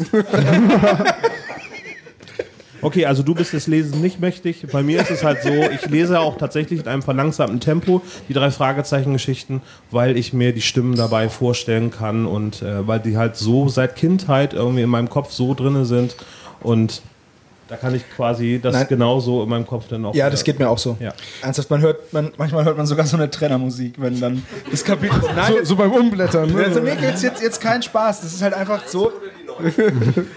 also ich muss ganz ehrlich sagen, ich habe noch, ich hab noch ganz, ganz alte Kassetten aus meiner Kindheit. Ich, das sind nicht alle verkauft worden damals. Super blöd, dann musste man sich die alle wieder neu kaufen. Das gleiche auch bei TKKG. Ah, richtig dumm. Ich hatte auch mal ein NES mit 40 Spielen verkauft. Hallo? Super blöd. Auf jeden Fall, ähm, ich habe das mit der Musik, die war für mich nie so präsent. Also ich habe das auch schon ein paar Mal im Podcast, glaube ich, gesagt. Ja, ich weiß. Ich habe da immer nur so, ja, okay, Trennermusik. Die Leute stehen auf dem Gehen, Sebo. Ja, das weiß ich, aber ich soll ich jetzt unehrlich sein und lügen, nur weil es das Publikum hören möchte? Ja. Nein, das bin ich. Ich bin authentisch, verstehst du? Nein, ich habe ich hab das einfach nie so, diese Musik nie als. Ich habe die immer nur als wirklich als Trenner gesehen. So, okay, Szene ist rum. Und dadurch, dass wir die, also mein Bruder sitzt da drüben, und dadurch, dass wir früher im Kinderzimmer haben wir diese Folgen gehört, haben da bei Lego gespielt und wenn es spannend war, dann wurde nicht gekramt. Dann wurde dann gekramt, wenn die Musik kommt, weil dann ist eh egal, dann verpasst du nichts, schnell Lego-Teile suchen und dann wieder ganz leise zusammenbauen. Deswegen, ich vermute, daran liegt es, dass ich die Musik nicht so als wichtig Soll ich dir mal was sagen? erachtet habe. So, soll ich dir mal was sagen? Ich bin ja nun jemand, der äh, heutzutage die MP3 kauft und keine CDs, die irgendwie nur vollstauben oder gar Kassetten, weil ich habe gar keinen Kassettenplayer mehr. Also ich bin der bei uns äh, im, in der Runde der MP3s hört und ich habe irgendwann mal, das ist, das ist ewig her, aber da habe ich im Zug gesessen und das war in der Zeit, in der, das war in der Zeit des Rechtsstreits, so 2005, 2006. Ähm, da hatte ich vom Rechtsstreit schon gehört und da ging an mir der Schaffner vorbei und sein Telefon klingelte und er hatte die alte Melodie, dieses gepfiffene Intro als Klingelton. Und ich saß da echt und ich habe ungelogen ein bisschen mit den Tränen gerungen, als ich diese Musik nach Jahren wieder gehört habe, weil da so viele Kindheitserinnerungen hochkommen. Jetzt sitzt du da und sagst, die Musik war mir immer egal, habe ich beim Lego gekramt. Ja, ich fasse es nicht. Ja, ich- Abgründe ich- ich- tun sich auf. Ja, aber ich, wie gesagt, ich bin ja nur ehrlich. Es war halt. Ist in war halt Ordnung. so. Ist in Ordnung. Das hat natürlich auch damit zu tun, also wir sind ja ungefähr alle, alle, alle eine Alterskohorte. naja. Aber Danke. Olaf ist schon saualt. Also das ist, ja, wir hier auf dem Sofa. Achso. Nee. Also ich bin Jahrgang 84, du glaube ich. Ähm, und bei uns war so mein, meine, erste, äh, meine erste Kassette, die ich mir gekauft habe, als sie rauskam, war Perlenvögel. Und da war schon ähm, Zwischenmusik und so weiter. Und ich habe damals als Kind einfach nie gepeilt, warum jetzt einmal so eine Musik war und so eine Musik. Und ähm, ich hatte ähm, einfach kein Familienmitglied, das mich versorgt hat mit diesen alten Kassetten. Das heißt, wenn ich mir neu gekauft habe, dann war da die neue Musik drauf. Und wenn ich das irgendwo von Freunden bespielt habe, dann war die alte Musik drin. Das heißt, ich kenne diese ganzen alten Dinger noch, aber ich habe nie kapiert, woran das liegt. Und das ist ja nochmal ein ganz neuer Rechtsstreit, ähm, wo es, glaube ich, um nochmal zehnmal so viel Geld geht. Das machen wir Ähm, morgen, ne? ja, aber das ist, bei Christian ist es auch so. Ich bin, ich bin bei uns in, aus unserem Podcast, Podcaster-Team der einzige große Bruder. Und ähm, deswegen, war, ich habe dann meine Kassetten hat dann er gehört, also mein Bruder da drüben. Und ähm, ja, ich, da war kein, ich war, bin, war ja schon der Älteste und deswegen, ich habe dann halt einfach die Kassetten bekommen, die halt da waren. Also weißt du? Aber weißt du, so zur Zeit des Rechtsstreits 2005, da war mein Bruder schon lange ausgezogen. Das heißt, ich habe äh, Nee, aber Ich habe, nein, warte, ich habe mehr oder minder alleine gewohnt, weil meine Eltern waren im Sommer viel unterwegs und im Winter auch. Und eigentlich hatte ich das Haus für mich. Also, es war ein bisschen wie Kevin allein zu Hause, nur immer. nur mit mehr Counter-Strike und Tiefkühlpizza. Und weniger Einbrechern, Gott sei Dank. Ähm, nee, aber ich weiß noch, wie ich den Rechtsstreit dann, wie ich davon mitbekommen habe. Ich saß vorm Rechner, das Internet 2005, und irgendwo habe ich gelesen, es gibt keine drei Fragezeichen mehr. Und meine Reaktion damals war, hm, okay, scroll, scroll, scroll. Und äh, heute ist Internet hattest du denn noch auf der CD? ja nicht mehr so viel. Nee, ne? Da musst du ne, auf, aufpassen. äh, die Geschichte des Internets bei uns im Haushalt ist eine Geschichte der Missverständnisse. Also, weißt du, wir hatten, wir hatten anfangs hatten wir noch so ähm, nach Minute, ne, die, ein paar Leute im Publikum erinnern sich vielleicht noch, ihr kennt das auch noch, das Internet wird nach Minuten bezahlt, wie das Telefon. Und irgendwann, äh, ich habe immer zu meinem Vater gesagt, können wir das sein lassen? Mein, mein ganzes Taschengeld geht drauf. Nee, nee, nee, das, äh, so viel surfst du ja gar nicht. Und dann kam mein Vater irgendwann so, meine Freunde schon alle eine Flatrate, ne? Und mein, mein Vater so, ja, ich habe jetzt eine Volumenflat. Ein Gigabyte. Ich so, toll, was mache ich die anderen 29 Tage des Monats? Und mein Vater so, das kriegst du nie im Leben aufgebraucht. Einen Monat später hatten wir dann eine 10 Gigabyte Flat. Und nochmal zwei Monate später hatten wir dann eine unbegrenzte Flat. Ne? Aber nein, aber das war so die Zeit des Rechtsstreits für mich. Ich habe Abitur gemacht und ähm, Christian, du weißt es besser als Historiker. Wann war der Rechtsstreit dann beigelegt und wann kam dann die alte Serie wieder? Das würde ich. Ähm, Sag mir nur die Jahreszahl. 2008. 2000, also 2008 äh, war ich gerade mitten in der Ausbildung und als die drei Fragezeichen dann wiederkam, das ist so ein bisschen der Zeitpunkt gewesen, wo ich wieder mit der Serie eingestiegen bin. Bei mir war das, bei mir war das so, dass ich diesen Einstieg verpasst habe wieder. Ähm, deswegen habe ich eine Lücke. Ich stand auch gestern wieder vor meinem Kassettenregal, weil ich die immer noch als Kassette habe und mir die auch immer noch kaufe und dann aber sofort ins Regal packe. Ich packe die auch nicht mehr aus, da klebt noch das Preisschild drauf. Ich stecke die gleich ins Regal, weil es gibt ja nur noch eine Auflage. Das heißt, sollte jemand Kassetten sammeln von euch, dann kauft euch die und lasst die bloß zu. Weil Sollte jemand dabei sehr viel Geld sparen wollen, ich kenne seine Adresse. Aber, aber bin ich der Einzige, der die drei Dinge gesammelt hat? Ja. Ich habe die drei, Also ich, Ich habe sie hab- gleich ich hab- vorbestellt. doch, ich hab- also ich habe mir die ersten drei Folgen vorbestellt, habe Ja. dann noch als Dankeschön dafür so ein Schlüsselband bekommen, was ich noch immer habe. Das ist das einzige Merch, was es von die drei übrigens gibt. Ist dabei? Habe ich dabei im Auto, ja, hole ich gleich eben, das ist kein Problem. ähm, und nee, da war ich Da sofort ich dabei. Also es war im Prinzip so, man hat mir meine Cola weggenommen, hat äh, die Cola, das Label abgemacht, hat Pepsi draufgeklebt, hat gesagt, hier, das schmeckt genauso. Pepsi ist wesentlich besser als Cola, das wollte ich nur mal gesagt haben. oh, Aber oh, oh, nee, nee, nee. Oh, oh, oh, oh, vorsichtig. ey, Ähm, Hallo? je- jedenfalls, äh, Olaf, das ist auch ein Punkt, auf den ich später auf jeden Fall noch kommen will, wie, wie wir eigentlich dann die drei konsumiert haben, weil ich bin ganz ehrlich, äh, ich habe die drei zur Vorbereitung auf den heutigen Abend gehört. Äh, und da dachte ich, wenn wir heute schon die Gelegenheit haben, mit einem Autoren von die drei zu reden, dann haben wir auch ein paar Fragen an Markus.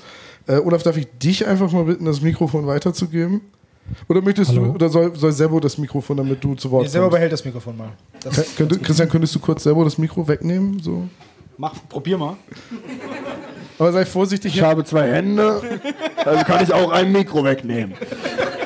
Also es gab, ins, ähm, es gab insgesamt acht, die drei Hörspiele, wenn ich jetzt gerade richtig zähle. Ja, richtig. Die, äh, das Seeungeheuer ist ja eigentlich ein, ein doppelter Teil. Das war einmal sehr unangenehm, als wir nämlich äh, im Podcast spontan entschieden haben, als dein Bruder Geburtstag hatte. Äh, bei, wer bei uns Geburtstag hat, darf sich die nächste Folge wünschen, die wir besprechen. Ich habe mir zum Beispiel mal die gefährliche Erbschaft gewünscht und Sebastian Gefahr im Verzug. Und ähm, ja, weil dein Bruder nicht wirklich dazugehört, durfte er sich auch keine drei Fragezeichen-Folge wünschen. Also hat er sich das Seeungeheuer gewünscht und ich dachte so locker flockig in der Vorbereitung, ja, hörst du halt nachher einmal und gut ist. 20, 30 geht's los. 19 Uhr stelle ich fest, dass es eine Doppelfolge ist. Jetzt kann ich sagen, drei Fragezeichen oder die drei äh, mit 1,5-facher Geschwindigkeit im, im VLC geht's auch noch. Es klingt ein bisschen komisch, ist ein bisschen Mickey Mouse, aber funktioniert. Äh, Markus, sag mir mal, wie ist es eigentlich gekommen, dass du Autor wurdest bei den dreien? Ich habe mich beworben, du wirst lachen. Nein, ich habe also wie alle anderen hier oder wie, wie die meisten hier auch tatsächlich im Internet mitbekommen, dass es die drei Fragezeichen nicht mehr gibt. Also um mal so kurz auszuholen, ich bin selber Fan gewesen, erstmal als Kind.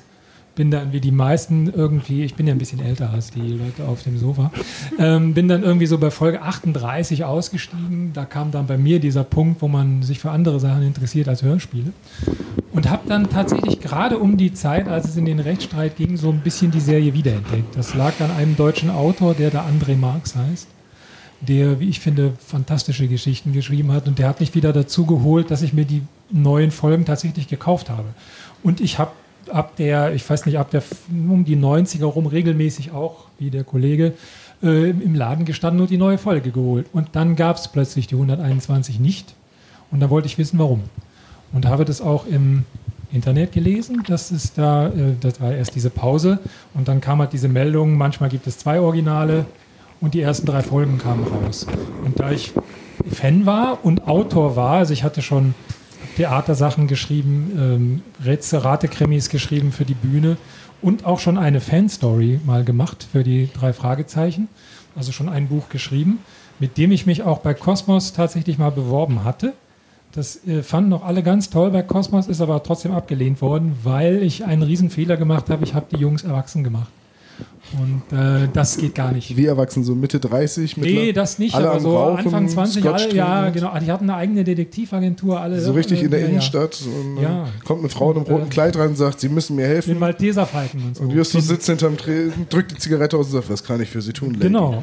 Genau so. Nein, nicht ganz, aber die, die ist eigentlich da ganz gut angekommen und die haben gesagt, schreiben Sie die doch um auf, äh, auf die Zielgruppe und auf das Alter und äh, ja, da hatte ich irgendwie keine Lust und dann hatte ich das so bisschen in Vergessenheit geraten alles und dann kamen die drei, also ich glaube, die ersten drei Folgen waren raus. Und ich hatte ein zweites Buch angefangen. Das habe ich dann, als die Geschichte abgelehnt wurde, nicht weitergemacht. Das hieß Der einarmige Bogenschütze. Und das war fast fertig, so 90 Prozent. Und das habe ich dann einfach mal an Europa geschickt, tatsächlich. Einfach über die Homepage, über die Kontaktadresse das, das Ding hingeschickt an die Info at Europa, keine Ahnung, wie das hieß. Und dann habe ich erstmal lange Zeit nichts gehört. Und dann kam tatsächlich eine E-Mail von der Corinna Wodrich, der Produktmanagerin, die gesagt hat, ich habe das gelesen, finde ich super, würde ich gern für die drei ankaufen. Äh, könntest du dir vorstellen, das als Hörspielskript zu machen? Also ich habe natürlich einen Roman gemacht wie ein Buch. Äh, habe ich gesagt, kann ich. Ich habe schon Theater gemacht, da ist auch Dialoge mache ich. Und das war es eigentlich. Dann habe ich das umgeschrieben und habe mir so ein Beispielskript geschickt. Ich glaube, es war eins von André Minninger. Also auch, ein, auch, eine Geschichte von ihm. Die Skripte macht er ja eh. Und dann wusste ich so in etwa, wie das aussehen soll, habe das als Skript umgeschrieben und dann hat sie es eigentlich ziemlich direkt gekauft. Weißt du noch zufälligerweise, welche Folge von André Minningers war, die man dir geschickt hat? Nein. War das zufälligerweise hier äh, verschollen in der Zeit? Nee, das war eine drei Fragezeichen. Ach, das war eine drei Fragezeichen, weil das ist nämlich die, äh, die drei Folge von André Minninger. Die eine, die es Von gibt. Henrik Buchner. Ist, echt? Verschollen in der Zeit? Oh, welche, ist welche von welche von der Die Minninger? Pforte zum Jenseits. Ach, siehst du, die zwei und die drei, habe ich verwechselt. Ja. Tödliche Regie natürlich. Ich sag ja mal, ich habe es äh, in der Vorbereitung auf heute Abend erst gehört. Äh, ich bin da wirklich nicht ganz sattelfest. Aber dafür habe ich ja Christian. Vielen Dank. Äh, Darf ich kurz mal was nachfragen? Was Natürlich. ist denn aus dem ersten Skript geworden? Hast du das irgendwie anders Welches verarbeitet? erste Skript? Das, was du 2001 eingereicht hattest. Das war ja kein Skript, das war ein Buch. Liegt das jetzt Und irgendwo hab bei dir in der Cosmos Schublade? geschickt. Das liegt bei Cosmos wahrscheinlich in der Schublade und bei mir liegt es auch, ja. Ja. Okay. Das willst du jetzt lesen, ne? ich auch. Ma- Markus, Wir sind ja noch ein bisschen länger hier, ne? der endgültige Titel Sag, der ich Folge? gehe mal nachher Hände waschen. Passwort, Winter. Wir warten kurz. ja. Ich weiß gar nicht mehr, wie der. Doch, das Tor zur Hölle hieß die Geschichte übrigens, falls es dich Das, interessiert. das klingt nach einer erste. Let's summon demons. Markus, der, der Titel der einarmige Bogenschütze ist es dann ja nicht geworden. Ähm, der klingt ein bisschen wie ein Edgar Wallace Titel so. Der Mensch mit der Peitsche, der, Keine Ahnung. der Frosch mit Obwohl, der das Maske, klingt doch auch wie ein drei Fragezeichen Titel. der einarmige Bogenschütze. oder? Die drei Fragezeichen. muss ein Und vorne dran auch dann noch die geht's. drei Fragezeichen und. Eben, ich wollte gerade sagen, einfach ein Und, dann passt das schon. Ja, Und der Frosch mit der Maske. Die drei Fragezeichen. und der Mönch mit der Peitsche. Genau. Weißt du, ich Und die freue Bande des Schreckens. ich freu mich gerade ernsthaft auf die drei Fragezeichen und das Gasthaus an der Themse. Endlich mal wieder eine Europareise. Geil. Jetzt werde ich hier schon geschlagen. ähm, jetzt hieß die Folge dann ja letztendlich unter Jahrhundertstein. Ohne und. Aber ja. Nur der Jahrhundertstein. Nur der Siehst du mal, Jahrhundertstein. ne? Siehst du, bekomme ich zu Teil. Ähm, worum geht es denn letztendlich in der Folge? Was war deine Inspiration? Was war meine Inspiration? Äh, der, die Geschichte geht darum, es geht um die Prophezeiung von Nostradamus und die versteht ja kein Mensch. Also, und äh, meine Idee war, dass Nostradamus damals zu seinen Lebzeiten äh, eine, eine Steintafel angefertigt hat, wo der Schlüssel zu den Prophezeiungen draufsteht. Also wenn man diese Tafel liest, dann erklärt er da, wie man seine Prophezeiungen zu lesen hat, zu deuten hat, was wichtig, was unwichtig und so weiter. Und diese Tafel ist in verschiedene Teile zerbrochen, ich glaube in sieben. Und die sind über die ganze Welt, war, waren über die ganze Welt verstreut in meinem Original. Das durfte ich nicht machen. Ähm, die sind dann alle über Kalifornien verstreut, glaube ich, letztlich. Nee, also, also da, Doch, da, das durfte ich doch. Ja, da. Klar. Oh, wir, wir, müssen den, wir müssen den Ich habe Autoren die schon lange nicht mehr gehört. Ja, Also ich habe sie auf dem Weg her gehört. Es waren tatsächlich, es waren drei in Japan, eine in Ja, Deutschland So, ne? Ja, genau. Da, dann haben sie das Äh, doch so. Und dann noch ein paar in, Okay. in Amerika. Ich muss den, ich muss den nochmal hören. Ja, ich muss. Äh, England und noch. Hör noch mal rein. So war es jedenfalls auch gedacht. Also diese Steintafel ist verstreut und äh, da klaut also so ein, ein als Bogenschütze maskierter Typ. Das hat damit zu tun, weil es so eine alte Legende aus dem Mittelalter gibt, dass halt ein einarmiger Bogenschütze da unterwegs war und der klaut sich halt die ganzen Teile zusammen. Ist das eine Legende von dir oder ist das eine Das ist Legende? eine von mir. okay, gut. Hätte sein können, dass es die Legende wirklich aus dem Mittelalter gibt. Nein. Aber jetzt sieben Dinge und dann darf man sich was wünschen. Ist das nicht die Handlung von Dragon Ball? Ja. Bist- Und die warst- sind überall verstreut. Warst du da inspiriert? Nicht, ah, nein, ja, okay, ich gar gut. nicht. Okay, Ja. hätte sein können. Ähm, jetzt hat mir Christian in der Vorbereitung gesagt, dass du mal die Idee hattest, Skinny Norris in der Geschichte auftauchen zu lassen. Genau. Wie kam es dann, dass Skinny Norris nicht in der Geschichte vorkommt? Ich durfte Skinny Norris nicht verwenden, weil ähm, ich war ja da ganz neu als Autor ähm, dazugekommen. Die anderen Autoren waren alle schon da. Und es war so, dass der, einer der Autoren, Henrik Buchner, äh, wohl für eine der nächsten Folgen sich Skinny Norris reserviert hat und ich bekam halt die Ansage, Skinny, bitte raus. Das geht nicht, weil seine Geschichte funktioniert nur, wenn Skinny nicht schon vorher aufgetaucht ist. Ach so, ich dachte gerade, Skinny kann doch auch zweimal ein Arsch sein. Das geht doch. Äh, ja, ja, aber ich, ich kenne seine, die Geschichte ist ja nicht mehr erschienen. Der Rest ist, ist Ah ja, gut, dass du dann sozusagen. auf Skinny verzichtet hast. Das ist ja ich, richtig äh, gut. Ja, was, was willst du machen? Ich war ja froh, klar. dass ich da mitmachen durfte. Ja, da, da macht man sowas. Darf ich kurz einhaken? Ja, ich wollte gerade dich sowieso was fragen. Vielleicht will ich ja genau das fragen, was du einhaken willst. Äh, Skinny Norris ist doch eine Figur, die Robert Arthur ausgedacht. Genau. Ähm, hätte Sony bzw. Europa die Figur denn bei den dreien benutzen dürfen? Weil die gehört ja eigentlich dann zu dem Material, Nee, die hätten sie benutzen Sony weil sie doch aus dem Original stammt. Genau. Aber sie keine deutsche Erfindung ist. Genau. Ah, okay. Und was wolltest du jetzt einhaken? Ich wollte einhaken, ähm, dass der Fall ja doch veröffentlicht worden ist. Der hieß ähm, Die drei Kosmos, ähm, Schatten der Vergangenheit. Und es wurde dann veröffentlicht als Im Zeichen der Schlangen.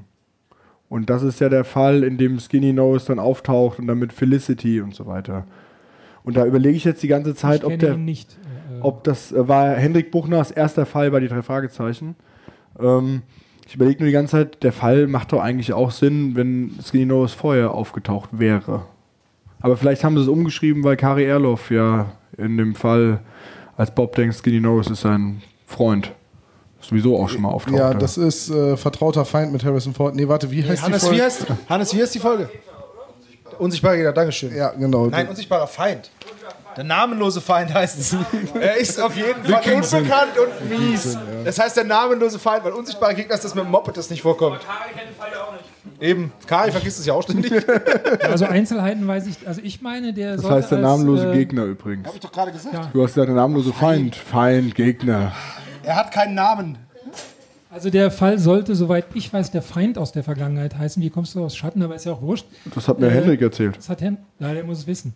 Und es, äh, Ja, wobei, ich habe jetzt, ich habe jetzt, jetzt hatten wir ja gerade schon, dass der Autor nicht mehr genau weiß, was los ist. Kari hat auch Bob rauchen lassen, hat es vergessen und André weiß auch nicht mehr, was los ist. Also das ist, ähm, Naja, wenn du die Geschichte irgendwann mal ich geschrieben glaube auch, hast, wenn man das vor allem, wenn man wie André halt 35 geschrieben hat oder Und das, so. ist halt, das sind halt auch so Details. Wir hatten das jetzt gerade, also wir hatten André Marx gerade zu Gast bei uns im Podcast und äh, er hat dann uns die Frage gestellt, was glaubt ihr eigentlich, wie weit reicht der Peilsender? Weil sie im Autorenteam am diskutieren waren, wie weit reicht eigentlich dieser Peilsender, den die drei Fragezeichen benutzen. Und die Autoren waren sich alle nicht sicher und haben dann quasi abgestimmt und den Mittelwert genommen. Ähm, bei uns gab es dann sofort findige Hörer, die dann äh, diverse Buchstellen rausgesucht haben. Heute schrieb mir gerade erst jemand über Facebook, äh, da und da kann man es nachlesen, eine Meile, das beißt sich dann aber wieder mit der Information aus einem anderen Buch. War das nicht das mit den. Nee, ja, das auch, aber das auch. Es ist ungefähr drei Meilen war es dann letztendlich. Aber was ich, was ich jetzt sagen will, ist, es gibt so viele Details. Äh, warum sollte man sich die alle merken, wenn man nur eine gute Geschichte erzählen will? Ne? Ähm, apropos gute Geschichte erzählen. In deinem Fall äh, taucht ziemlich am Anfang ein Charakter wieder auf. Das wird erst später aufgeklärt, den die drei Fragezeichen, also die drei aus Rocky Beach. Nee, wie darf ich sie jetzt nennen, ohne verklagt zu werden, Christian? Die drei. Die drei. Ähm, wie die drei äh, den schon kennen, und zwar aus der, Mittlerweile wirst du dafür wieder verklagt. Ah, verdammt. Äh, aus der Folge 22, der verschwundene Schatz. Folge. Ja. Das ist äh, die Folge, ich darf einmal die Kassette nehmen. Ich mache sie auch nicht kaputt. Hoppla. Ähm, die Folge 22, das ist die, wo am Anfang im Museum eingebrochen wird, äh, mit dem Mann, der so herrlich den Herrn Inspektor ablenkt. Ja, super. Herr Inspektor, könnte ich ein Glas Wasser haben? Und der Inspektor wird gesprochen von Gottfried Kramer und ich denke so, Captain Haddock arbeitet jetzt in einem Museum. Wie geil das warum spricht er ihn denn mit Inspektor an? Das ist nur ein Museumswächter. Tja, das äh, habe ich auch dann nicht ganz verstanden. Aber jedenfalls taucht da der äh, Japaner Taro auf, der der Sohn des Versicherungsagenten ist, der halt für die Bewachung dieses Goldschatzes verantwortlich ist. Und den hast du in deiner Geschichte auch wieder auftauchen lassen. Korrekt. Warum? Ähm, ja, ich hole nochmal aus, wie ich zurückgekommen bin zu den drei Fragezeichen durch den Autor André Marx. Der hat eine Geschichte geschrieben, die hieß Poltergeist. Und das hatte ich gerade dem Christian auch nochmal erzählt. Ähm, Poltergeist, die Folge 73, glaube ich, war so meine, meine Einstiegsfolge, wie ich wieder dazugekommen bin. Und ich habe die gehört, fand die erste Seite relativ langweilig und wollte schon abbrechen. Und dann habe ich mir die zweite Seite aber auch noch angehört. Und kennt, kennt, ist die bekannt, die Folge? Also die Folge endet ja dann, ich war dann total begeistert, als die Folge dann endete mit Victor Eugenie.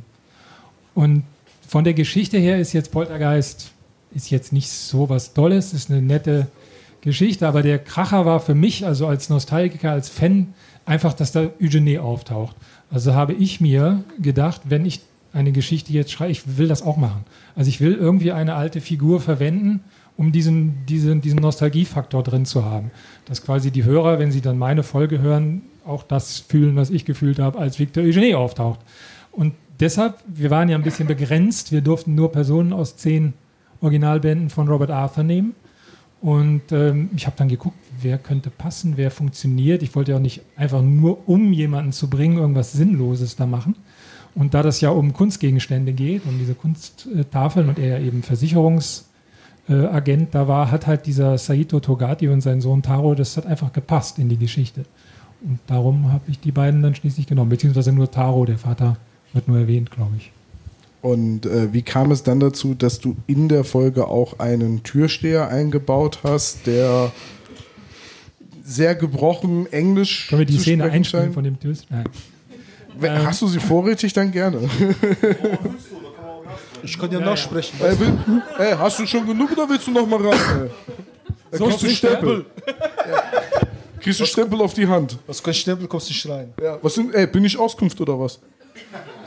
Ja, also Ähm, das, wie Kaya ja, ähm, kurze, äh, das war damals so, ich glaube schon in den Folgen davor war das auch, haben die, das wurde oft gemacht, dass halt ähm, wahrscheinlich um die Verkäufer anzukurbeln, ich habe keine Ahnung, hat man auch in den Folgen davor schon oft so Prominente mit reingenommen in die drei Fragezeichen. war das jetzt wirklich Kaya Jana?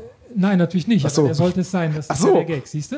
Also du hast es schon begriffen, worum es ging. Also, mal, Alter. ich erkläre, also man hat da Prominente reingenommen wie Lotto King Karl oder Dirk Bach oder was, die haben ja alle da mal mitgesprochen. Und im Grunde haben die keine Rolle gespielt, sondern das war so ein Cameo-Ding. Dirk Bach ist eben Dirk Bach.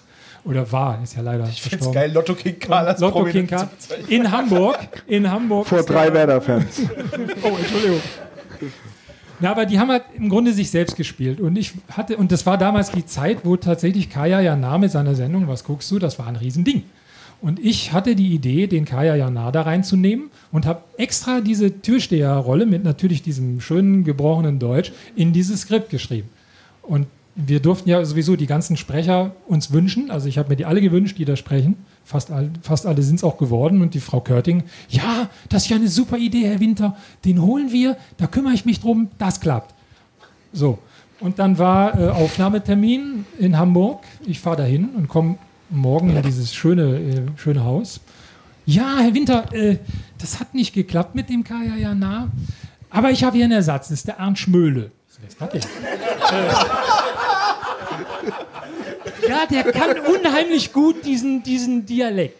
Ja, Frau Körding, äh, ähm, das ist nicht so, es ist eigentlich ja nur, funktioniert nur, wenn das Kaya ja nah macht. Ja, aber ich habe ihn doch jetzt geholt, der sitzt doch jetzt schon da, wir müssen das doch jetzt machen. Und dann saßen wir also echt da und dann haben dann überlegt, was machen wir jetzt? Und dann, das kann doch, das macht doch keinen Sinn, wenn in Rocky Beach einer mit so einem, mit so einem türkischen Akzent da spricht. Äh, Was haben wir denn da? Ja, in der Nähe ist Mexiko. Lass den doch mexikanisch. Na, Arndt Schmöll, kann ich nicht. Ja. Ja, was machen wir? Sollen wir die Szene ganz streichen? Nein, er ist doch jetzt extra deswegen gekommen. Na, und dann hat halt der Jens Wawczek, der auch die Szene mit ihm hat, als Peter, äh, die beiden haben dann einfach das so aus Spaß, die saßen da schon, haben das schon so gelesen. So, und der Jens hat sich da kaputt gelacht. Das ist doch geil, das machen wir so. Komm, das, warum soll da nicht einer äh, in Rocky Beach? Naja, gut. Und was soll ich da machen? Ich, ich war jung, ich war da der, der kleine Autor, der da saß. Ich habe gesagt, gut, machen wir so. Und dann äh, wurde das dann äh, so gemacht. Also Ich bekam es dann übrigens ab. Vielen. Dank Was schreibt der da für eine Ich habe mir nämlich, und ich dachte mir noch auf der, ich habe das, ich hab das Hörspiel gehört, als wir hierher gefahren sind. Und ich dachte mir, was macht der Türke jetzt da? ich verstehe es nicht. Aber vielen Dank für die Geschichte, die ist ja großartig. ich habe ich hab die Folge das erste Mal vor zwei, drei Tagen gehört, so abends, ne, so äh, durchgegangen und dann kam diese Szene. Ich so, was ist das? Ist das jetzt eine Anspielung an Kemal aus den Funkfüchsen? Was soll das hier werden? Der natürlich auch. Äh, Aber, aber mit dem Wissen ist das jetzt gerade, ich glaube, das avanciert jetzt zu meiner Lieblingsszene. Das ist richtig gut. So war das damals. Also ich habe mich aber auch wirklich an Kaya Jana erinnert gefühlt. Ich dachte mir, ich habe den mir auch mit dieser Bomberjacke und diesen, diesen zurückgeschmierten Haaren da vorgestellt. Diesen kleinen Pferdeschwänzchen und so gut, der. Bulldogger an der Leine. das hat man mal gut gefunden, oder? ich ihr, habt alle, ihr habt doch alle mal über Kaya Jana gelacht, oder? Und heute denkt man sich, oh, genauso wie Mario Barth. Doch, das erste Album von Mario Barth war noch ganz gut. Ja, kennst du? Kennst du? Kennst, kennst, kennst du? Kennst Ja. du? Kennst du? Frau? Kennst du? Aber was ich gerade sagen wollte, äh, ich stelle mir gerade vor, wenn, das, wenn es möglich wäre, wenn es diesen Streit nicht gegeben hätte, wenn jetzt die drei Fragezeichen irgendwie so Peter und Bob kommen auf den Schrottplatz und sagen, Justus, wer ist denn der Mann? Das ist unsere neue Sicherheitsmaßnahme. Und dann hat die Zentrale den Typen als Türsteher. Das wäre super geil, weil vor allem auch, weil vor allem ja auch kommt dann, es ist mal wieder jemand in unsere Zentrale eingebrochen. Wir sollten echt mal, wir sollten echt mal über neue Sicherungsmaßnahmen Aber, dir das mal vor, der Typ steht da, Der der, steht dann da. Parole. Nein, kommst du dran. Ta- Tante Mathilda will irgendwas von Justus, er guckt sie an, ey, Herr Pippo, nicht in den Klamotten. Den Kuchen kannst du hier lassen, aber du hast ab.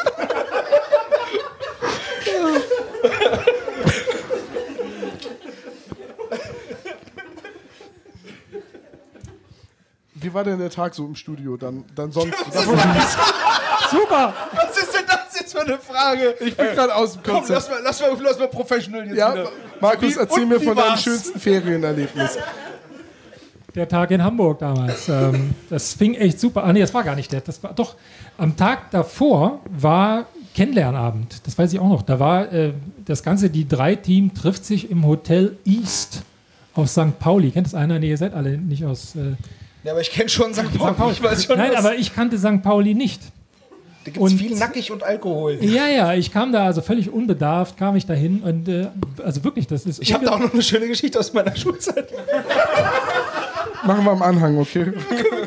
Also für mich war das neu. Ich ging da so äh, über die äh, und äh, ging über die Straße und bog so ein in St. Pauli und ungelogen, da gehe ich an so einer Kneipe vorbei. Da fliegt vor mir einer durchs Fenster auf die Straße. Ich habe gedacht, wo bin ich denn hier? Hamburg, das ist mein Tiefster schönstes. wilder Westen. Äh, ehrlich, also es war schon heftig. Ja, jedenfalls, äh, da war dieser Kennenlernabend, der war unspektakulär. War er und in der Kneipe Tag- da, wo der rausgeflogen Nein, ist? nein, das war im Hotel East. Das ist aber echt mitten. Das ist mitten da im Viertel irgendwie. Warum die sich das aus. Das Hotel war so ein Nobelschuppen irgendwie, aber warum sie sich das ausgesucht hatten, man weiß es nicht. äh, und am nächsten Tag waren dann die Aufnahmen bei, äh, im Studio. Ja, es ist, war natürlich schon ähm, schön, das mal live da zu sehen. Das äh, ist, weil, kennt das jemand? So vom Bar, einer von euch schon mal da? Ja, man kennt es aus diversen Dokumentationen und ich hatte es tatsächlich dieses Jahr auf der Hör mich, das ist eine Hörspielmesse in Hannover. Hannover, das ist eine Stadt in Niedersachsen. Ist jetzt nicht so wichtig. Nee, ist, aber da ist halt die Hör mich. Ähm, Da ist auch noch weniger los als hier, oder? Oh, oh, oh, oh, Alter, wir, wir wollen hier einen Auftritt machen, ne? du, du alter Crowdpleaser, du, Hallo, du, Mann, du hast es echt drauf. du, weißt- liest den, du liest den Raum wie so ein Profi. Ich muss ja zugeben, ich habe massiv Probleme, den Namen dieser. Stadt auszusprechen. So. Weil sie hatten ja den, ihr hattet, ah, jetzt werde ich schon komplett verwirrt, diesen Fußballer, Thorsten Legert. Und der hat ja immer Remscheid gesagt. Und das wurde ja überall berichtet. Und normalerweise wird über Remscheid nicht so viel berichtet, sondern nur über Remscheid. Jetzt gebe ich dir mal einen Tipp. Einfach Fußballern nur zugucken, nicht zuhören. Ja, aber dann darfst du denen auch keine Mikrofone in die Hand geben. einfach nicht zuhören. Das ist super einfach, einfach nur denken, ja, lass mal. Aber das ist bei uns in der Heimat genau das Gleiche. Viele Leute sagen immer, wir kommen aus Bremen. Das tun wir nicht. Er kommt erstmal gar nicht von hier aus dem Norden, sondern er kommt aus dem Süden. Ähm, und bei uns heißt das Bremen. Das ist nicht Bremen, das ist Bremen. Und man hört sofort, wenn jemand nicht aus Bremen ist, weil er dann Bremen sagt. Das ist genau mit Hamburg genau das Gleiche, weil da sagt man dann ja Hamburg. Nee, aber ähm, was ich sagen wollte, so, Alter, in Hannover kam ein Hörer, Stefan, liebe Grüße, auf uns zu, hat gesagt so, äh, durch euren Podcast habe ich eine Gastrolle bei den drei Fragezeichen bekommen und ich war neulich im Studio und habe mit Jens Wawrischek aufgenommen. Und ich gucke ihn dann so, du elender Mistkerl. Als ich das gehört habe, weil ich nicht dabei war auf der Messe, habe ich mir gedacht, toll.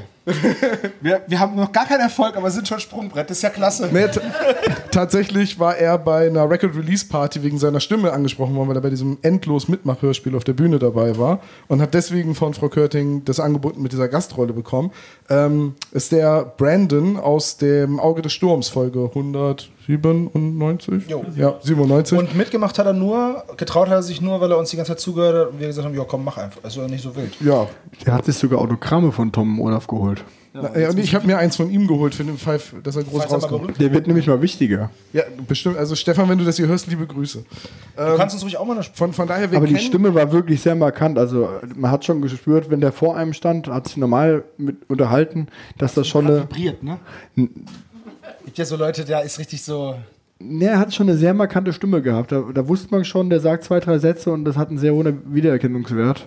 Ja, und von daher kennt man natürlich die Villa so ähm, aus Fotoaufnahmen. Aufpassen, was man aus sagt. Diversen Reportagen, aber da waren wir jetzt noch nicht. Also da beneide ich dich und Stefan auch wirklich drum.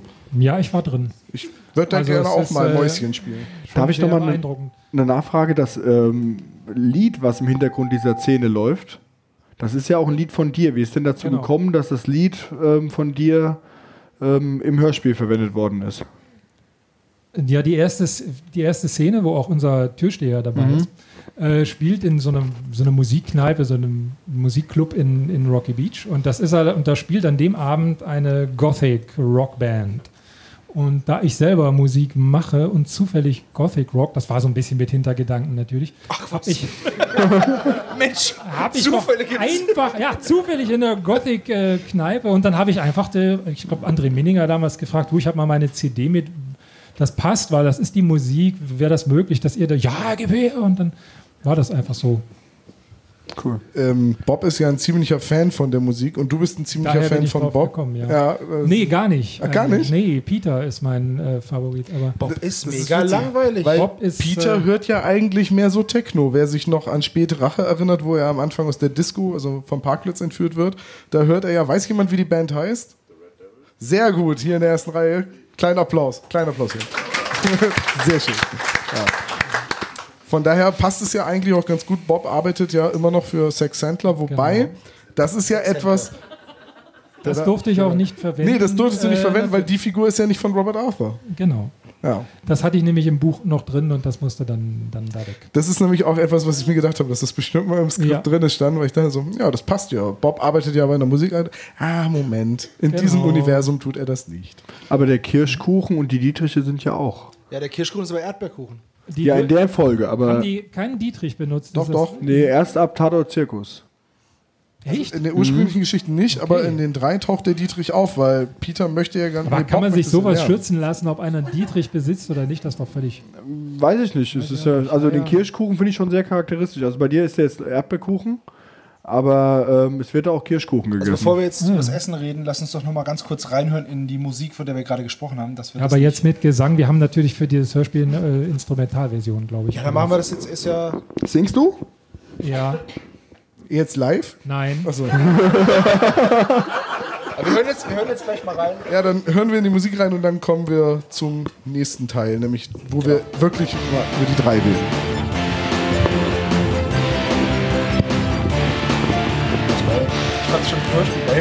Also wenn ich eine Katze auf den Schwanz trete, hört sich das genauso an.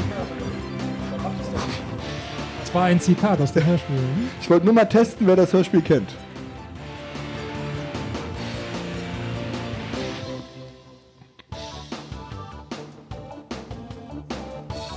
Passage war jetzt aber nicht im Hörspiel? Das ist geloopt Doch, worden. das, ja? das weiß ich nicht, wie die das. Ich habe die CD abgegeben und irgendwie haben die das reinge. Das, läuft ist ja aber, das, glaube ich, die ganze Zeit im Hintergrund. Ne? Ja, ja. Muss ja geloopt worden sein. Das geht ja nur drei Minuten.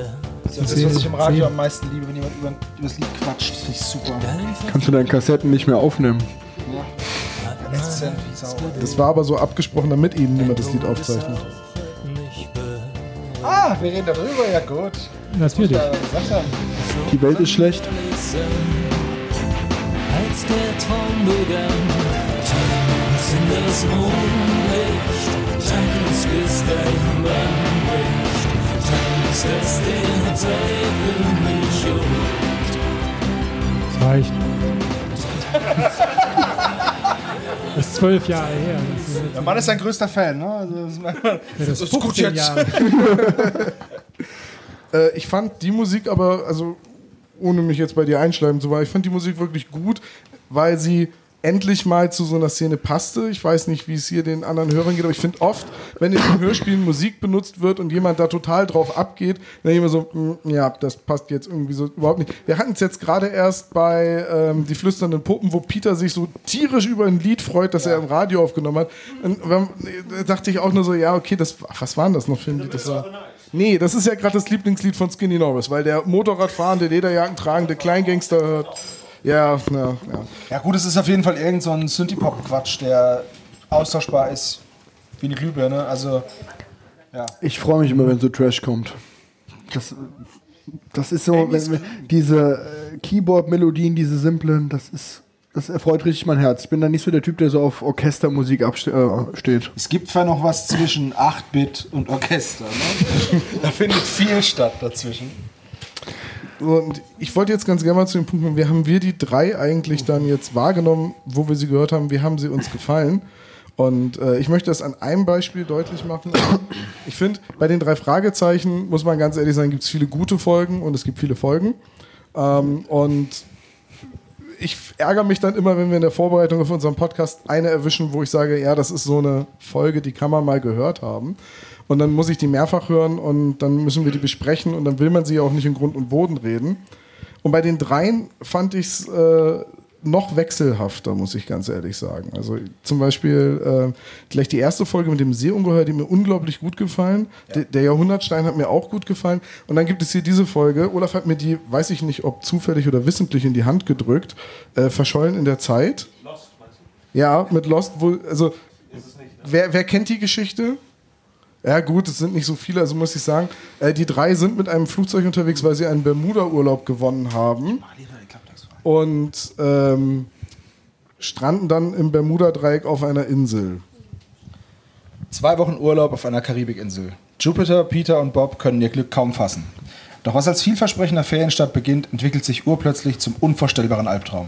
Hoch über dem Atlantik gerät das Flugzeug, in dem die drei sitzen, in ein rätselhaftes Unwetter und muss mitten im berüchtigten Bermuda-Dreieck auf einer fremdartigen Insel notlanden. Was dann geschieht, führt selbst Jupiter an die Grenzen seines Verstandes. Die unfassbaren Ereignisse lassen, sich jedoch, lassen jedoch keinen Zweifel. Die Passagiere von Flug 715 sind verschollen in der Zeit. Das klingt mega nach einer Jan Tenner-Folge. Sorry, aber Es könnte auch John Sinclair sein, so, Ja. ne? Die Totenkopfinsel, gleich Folge 2. ja, so, so das, ich glaube, es gibt, gibt gibt's nicht eine Jan Tenner-Folge, Hannes, mit verschollen irgendwo? In der Zeitfalle. Ja, genau. Jan Tenner in der Zeitfalle. Bei, bei, bei der Folge war es jetzt bei mir so, wir haben die gehört, wir haben angefangen und dann war ich so zehn Minuten drin und sie waren gerade auf dieser Insel gestrandet, die es nicht geben sollte. Und äh, dann war auf einmal, wurde ihnen klar, dass sie im Jahr 1952 sind und deswegen ist der Flugplatz nicht da, weil er halt noch nicht gebaut ist. Und äh, ich will jetzt, weil so wenige im Publikum die Folge kennen, jetzt nichts vorwegnehmen, aber ich habe dann drei Thesen geäußert und gesagt, pass auf, so wird die Folge aufgelöst. Genauso wurde sie aufgelöst. Und ich finde es immer schade, wenn das bei einem Hörspiel oder auch bei einem Kriminalfall oder bei einem Krimi halt in Minute 10 schon klar ist und man aber die anderen 70 Minuten noch hört oder sieht und es eigentlich nicht mehr spannend ist. Darf ich was fragen, Tom? Ja, Wie lange hast du beim unheimlichen Drachen geglaubt, dass da wirklich ein unheimlicher Drache den Bankrott macht? das ist ein berechtigter Einwand. Also ich, ich sag mal, ich sag mal ähm, beim äh, James Bond Jagd Dr. No, Der heißt gar nicht Nu. Nee, aber da kommt auch ein unheimlicher Drache vor. Das ist auch nur ein, das ist aber ein Panzerwagen, der da Flammen spuckt. Da habe aufgemalt. da hab ich es nicht geglaubt. Äh, bei den drei Freizeichen, das ist jetzt natürlich ein unfairer Vergleich und Christian hat vollkommen recht, denn den unheimlichen Drachen werde ich das erste Mal gehört haben, als ich sechs, sieben war und gerade in meiner Lego-Kiste gekramt habe. Ähm, und jetzt verschollen in der Zeit habe ich gehört, als ich äh, schon über 30 war und diverse. Beim Kran in der Lego. Okay. Es war, war nicht Lego. Also ich finde, die Folge ist eine der besten, die drei Folgen. Wirklich jetzt? Ja. Oh, wollen, wir dabei, wollen wir da mal en Detail drüber reden? Jetzt nicht hier, Nicht jetzt, aber ihr aber könnt ja, mich gerne mal wieder in euren Podcast einladen. Wenn, wenn, wenn Hannes mal wieder Geburtstag hat. Dezember. Hannes, steht das? Wie so oft. Also ich finde, ähm, das ist eine Folge, in der sehr viel passiert. Also erstmal finde ich die, ähm, das Setting sehr schön auf der Insel, ähm, wo man a- abstürzt und Da hat Gut, auf man. einer Insel abgestürzt bin ich auch schon auf Mallorca. Das ist jetzt ein geiles Setting, aber. Also mir macht die Folge Spaß und am Ende, ähm, also bei mir geht's, äh, wenn ich die Folgen höre, bei mir geht's um Atmosphäre und ob mich der Fall begeistert. Also das muss, die erste Hälfte muss flutschen und ähm, meistens erfahre ich dann erst durch eure Folgen. Erzähl einfach weiter. Ist gut. Sebastian, du, ich habe drei Kinder, du keins, deswegen weiß ich, was ich gehört und was man sagen darf. Ja, ist okay, ist okay. Nein, aber Christian, das ist aber genau das, was ich meine. Ist, mich kann der Fall nicht begeistern, wenn ich ihn in Minute 10 durchschaut habe. Hab, hab ich nicht. Ja, gut. Weil, weil du, Ich du, denke nicht nach beim Hören. du, weißt, du weißt ja, dass irgendwas im Busch ist. Ja, das weiß man ja, sonst würden ja die drei Fragezeichen das nicht machen. Abstürzen jetzt. Oder was Ah, jetzt? äh, nein, sonst würde es ja gar keinen Fall geben. Also es muss ja irgendwas ähm, gelöst werden. Und dann weiß man natürlich auch, dass sich am Ende irgendwas als herausstellt. Ich weiß bis zuletzt nicht, wer von denen da was macht. Ja, aber du kannst doch keine Stimme Naja, auseinanderhalten. also bitte. Da kannst du bei der Folge nun wirklich. Äh, du weißt von vornherein, wer die Situation kontrolliert, wer überhaupt dafür sorgt, dass es auf die Insel geht. Also wird der auch irgendwas damit zu tun haben. Wenn ich auf der Anklagebank bin, steht bitte auf. Also wir, werden, wir werden das Ganze mal ähm, in einem Podcast zerlegen. Und dann. Mit dem, mit dem Skype werden wir es sezieren, so wie wir es immer machen. Aber wenn man, immer. wenn man sich jetzt mal die drei Folgen anschaut, ähm, und man kann ja mal zum Spaß machen, ich mache das immer so als Einschlafspiel, so eine Art WM, drei Fragezeichen-Folgen, wenn man die Folgen 121 bis 128 gegen die acht, die drei Folgen antreten lässt, in so einem K.O.-System oder so, finde ich, ja, ähm, äh, schneiden die drei nicht ganz schlecht ab.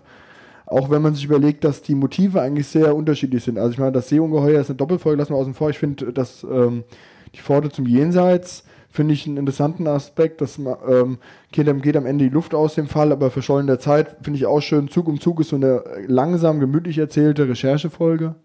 Haus der Rätsel hat auch so eine ganz gemütliche Kaminstimmung und dann das Highlight, tödliche Regie. Ich finde, Also Porky hätte auch schon vor der Folge sterben können. ja, die Stimme nervt, ja, Ja. aber den Fall an sich, außer dass ich nicht kapiert habe, welches Motiv hinter all dem steckt, ähm, Ich erkläre das dann nochmal. Aber wenn du äh, Folge 121 bis 128 äh, antreten lassen möchtest gegen die drei, ich möchte auch Markus nicht zu nahe treten, aber ich glaube, mit 125 ist, glaube ich, die beste Drei-Fragezeichen-Geschichte veröffentlicht worden, die es irgendwie bisher gab. Ja, wenn du Feuermond rausnimmst. Aber ich finde auch 121, was ja ein bisschen gebasht wird, ich finde das Setting da aber auch ziemlich geil. Das ist halt Saw. Also, ne? Das ist doch. Spur ins Nichts. Spur ins Nichts. Ja. Und wo sie, wo sie in diesem Aufwachen in diesem Raum und das fand ich, hat mich ziemlich gefesselt, weil das war so ein Ding, so spät wie möglich in die Geschichte einsteigen und du weißt überhaupt nicht, was los ist.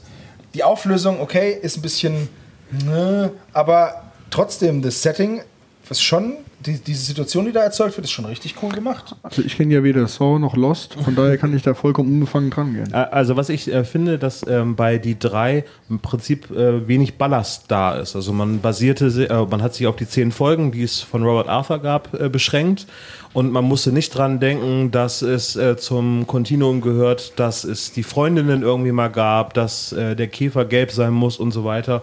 Und man konnte im Prinzip ganz neue Geschichten schreiben, ohne irgendwie auf 120 oder 140 Folgen zurückzublicken, sondern einfach nur die zehn Basisfolgen, die es gab, und dann konnte man im Prinzip neue Geschichten erzählen, die es so bei den drei Fragezeichen auch nicht gegeben hätte. Zum Beispiel bei der zweiten Folge, dass es irgendwie eine, äh, eine Traumsequenz ist, im Prinzip die ganzen, oh, Spoiler-Alarm, äh, wobei es ist äh, keine Lösung, glaube ich, damit bei, aber das hätte es in der regulären drei Fragezeichen-Welt, glaube ich, so nicht gegeben. Eigentlich muss es ja auch gar kein Traum sein. Ich finde das Nee, nee, müsste nicht. Nee, aber, aber, aber, aber da, da, aber äh, dieses Ende war im Prinzip dann äh, so ein Experiment, was man bei die drei Fragezeichen nicht gemacht hätte.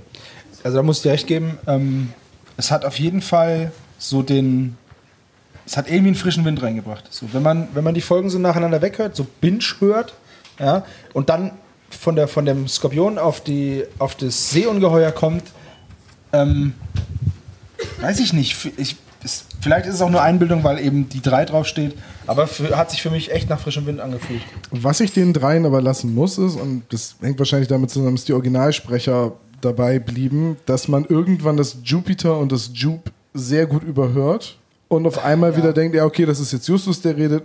Was mich allerdings immer noch rausreißt, ist dieser Name Cranshaw. Den finde ich schlimmer als Jupiter.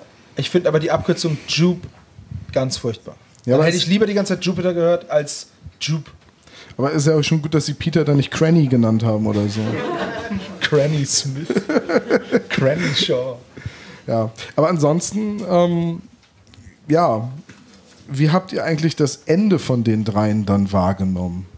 Genauso verwirrt, wie ich das, den Anfang der drei wahrgenommen habe. Ich habe mir gedacht, hä, was ist denn jetzt los?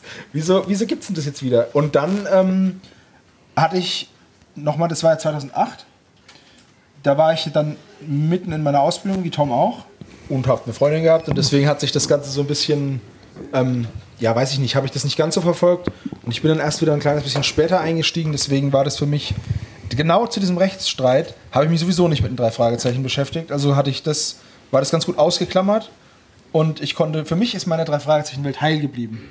Soll ich euch, bevor wir über das Ende von die drei diskutieren, kurz erläutern, anhand meines Buchs, wie es überhaupt dazu gekommen ist, dass die drei wieder Geschichte geworden sind? Wenn du, das- wenn du das zufälligerweise recherchiert hast. Ich habe das zufälligerweise recherchiert und habe auch gefunden hier. du hast zufälligerweise ein Buch dabei, wo es drin steht. Genau. Okay. Die ersten fünf, die drei Hörspiele erhielten allesamt Gold für mehr als 100.000 verkaufte Einheiten. Insgesamt gingen über eine Million die drei Hörspiele über die Ladentheke.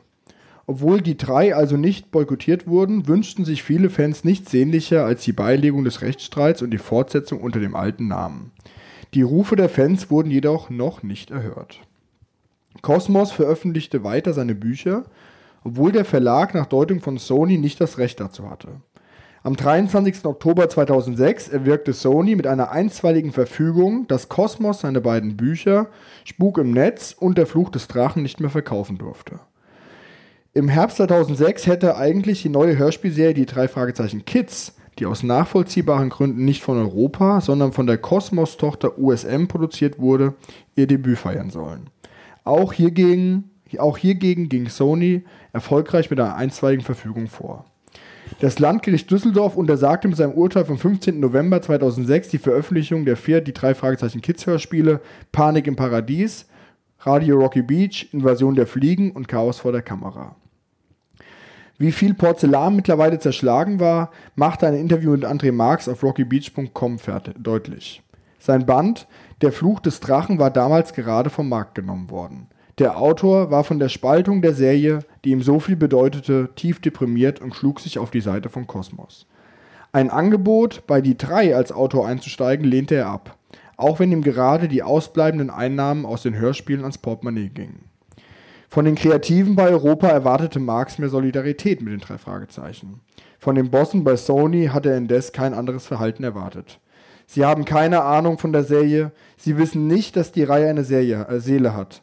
Sie kennen nur Verkaufszahlen und Markennamen und Rechte und kümmern sich einen Scheiß um das, was den Fans wichtig ist. Die Kreativen, allen voran die Sprecher, sahen das aber aus ihrer Perspektive ganz anders.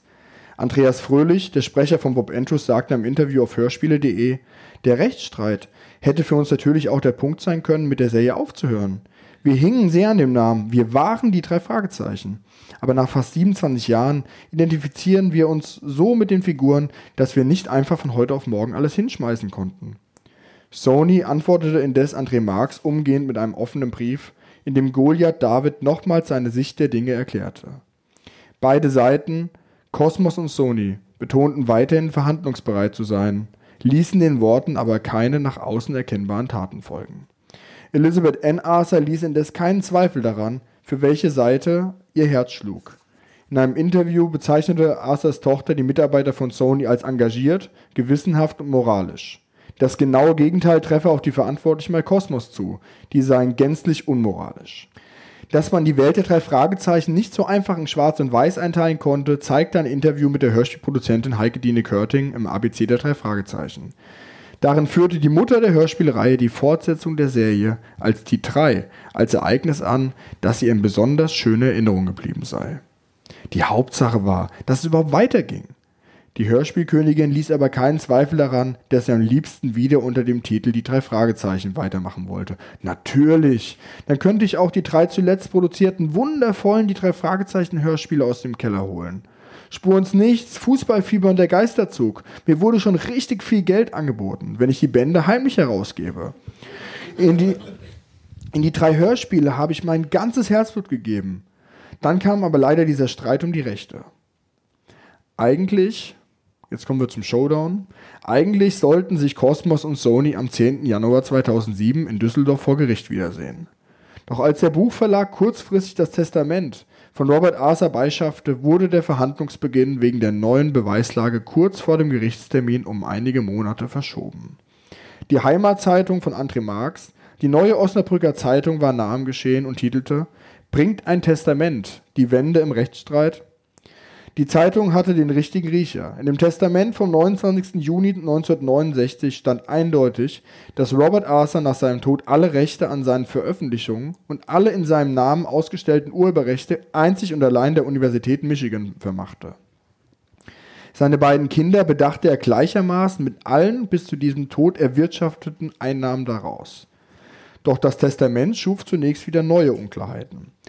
Während Kosmos sich in seiner Haltung bestätigt sah, dass die Arthur-Erben nie im Besitz der Rechte gewesen waren, sah Sony dies genau andersherum, denn zu Robert Arthurs Lebzeiten sei Random House im Besitz der Urheberrechte gewesen und nicht der Autor. Folglich habe dieser nie die 10 The Three Investigators Bände an die Universität Michigan vererbt, sondern nur andere Teile seines Werks. Nach dem Auslaufen des Vertrags zwischen Random House und den Arthur-Erben zum 30. Juni 2002 seien die Kinder die rechtmäßigen Besitzer aller Rechte an den ersten zehn Bänden geworden. Diese Auffassung bestätigte auch Elizabeth Ann mit einer eidesstattlichen Versicherung. Dem Oberlandesgericht Düsseldorf stand mittlerweile eine umfangreiche Sammlung von Unterlagen, Materialien und Beweisen zur Verfügung. Die Sachlage stellte sich nach Ansicht des Gerichts folgendermaßen dar. Random House hatte von Arthur nie die Urheberrechte an seinen Geschichten, sondern ausschließlich Nutzungsrechte erworben. Die Inhaberin der Urheberrechte war und ist demnach seit Arthurs Tod ununterbrochen die Universität Michigan bis zum Jahr 19, 2039. Denn so lange gilt die uneingeschränkte Schutzfrist nach dem Tod des Autors. Über das Verhältnis zwischen der Universität und Random House ließ sich das Gericht nicht aus. Die Richter ließen aber keinen Zweifel daran, dass die eidesstattliche Versicherung von Arthurs Tochter nicht das Papier wert war, auf dem sie geschrieben wurde. Spannend war auch die Frage, wer im Besitz der Audioverwertungsrechte war. Denn in dem Vertrag, den Random House und Robert Arthur im Jahr 1964 geschlossen hatten, erlaubte der Autor Mechanical Sound Reproduction nur nach vorheriger Zustimmung. Die konnte Arthur aber im Jahr 1979 als Europa mit der Serie an den Start ging, nicht geben, da er zu diesem Zeitpunkt bereits zehn Jahre tot war. Die Universität Michigan wusste offenbar gar nichts von dem einträglichen Geschäft mit den Hörspielen. Jedenfalls hat sie nie ihre Einwilligung oder Genehmigung gegeben. Vielmehr stellten die Richter fest, da zitiere ich lieber, dass nicht unerhebliche Summen für die Audiorechte gerade für den deutschsprachigen Raum unberechtigterweise an die insoweit nicht berechtigte Tochter geflossen waren. Das Oberlandesgericht Düsseldorf wies mit dem Urteil vom 24. April 2007 den Antrag auf Erlass einer einstweiligen Verfügung zurück. Cosmos durfte wieder alle Bücher verkaufen, Sony musste die Verfahrenskosten tragen. Am 7. November trafen sich die Streitparteien abermals vor Gericht wieder. Diesmal soll das Landgericht Düsseldorf im Hauptverfahren eine grundsätzliche Entscheidung treffen. Doch nach der ersten mündlichen Verhandlung vertagte sich das Gericht sogleich wieder. Sony akzeptiert das vom Oberlandesgericht Düsseldorf im April angewandte Schutzlandprinzip, baut aber jetzt eine neue Argumentationskette auf Grundlage verschiedener Verträge auf. Wir werden in den nächsten Monaten sehen, wie sie die neue Rechtekette untermauern, kommentierte Kosmos-Geschäftsführer Michael Fleißner den Ausgang des ersten Verhandlungstermins. Das Düsseldorfer Landgericht gab Sony zwei Monate Zeit.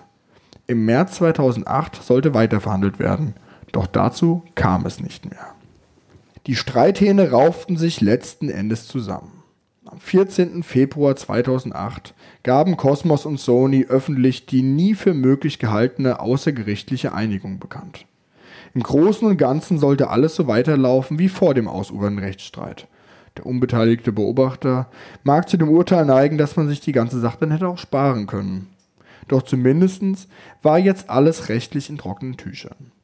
Mit freundlicher Genehmigung der Universität Michigan, based on characters by Robert Arthur, steht seitdem vorne in den von Cosmos veröffentlichten Büchern, auf dessen Grundlage Europa bis heute Hörspiele produziert.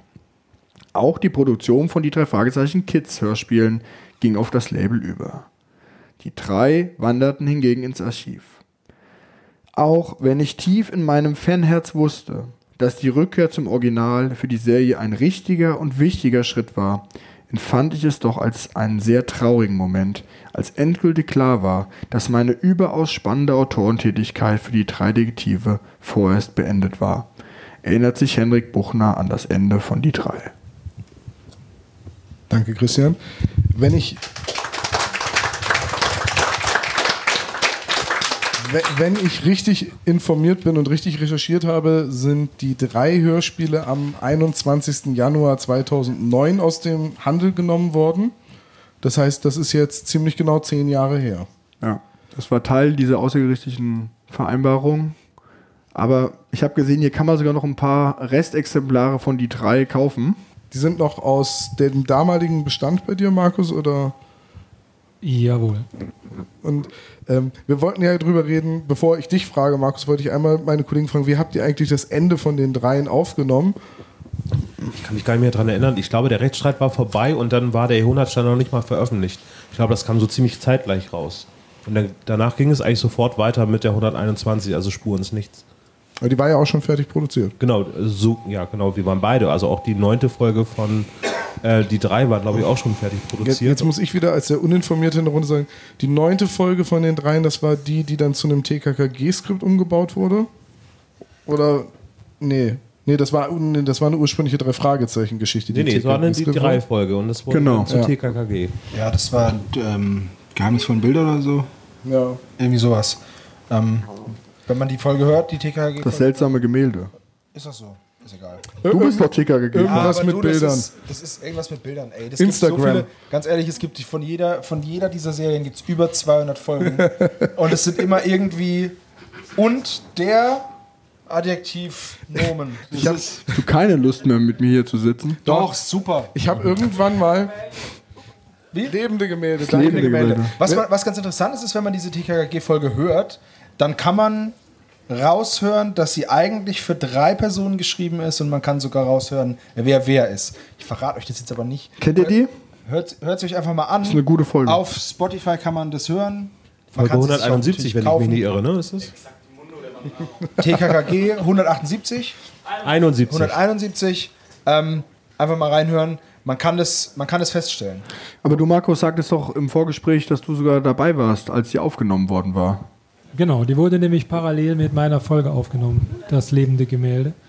Und deshalb habe ich auch zwei Sprecher abbekommen, die für diese Folge eingeplant waren. Und zwar Rainer Brandt und Ursula Heyers. Äh, Die waren eigentlich für die, das lebende Gemälde da. Also die wurden parallel am gleichen Tag wurde die Folge aufgenommen, die dann nicht mehr erschienen ist. Also liegt irgendwo noch die Folge als Originalaufnahme rum. Ja, Fertig abgemischt im Safe bei Europa hieß es mal. Mann, ey, es müsste echt mal dieses so ein, so ein. Aber wir haben ja Markus da, wir könnten ja einfach, er macht ein Gedächtnisprotokoll, das ist ja jetzt gerade mal zehn Jahre her.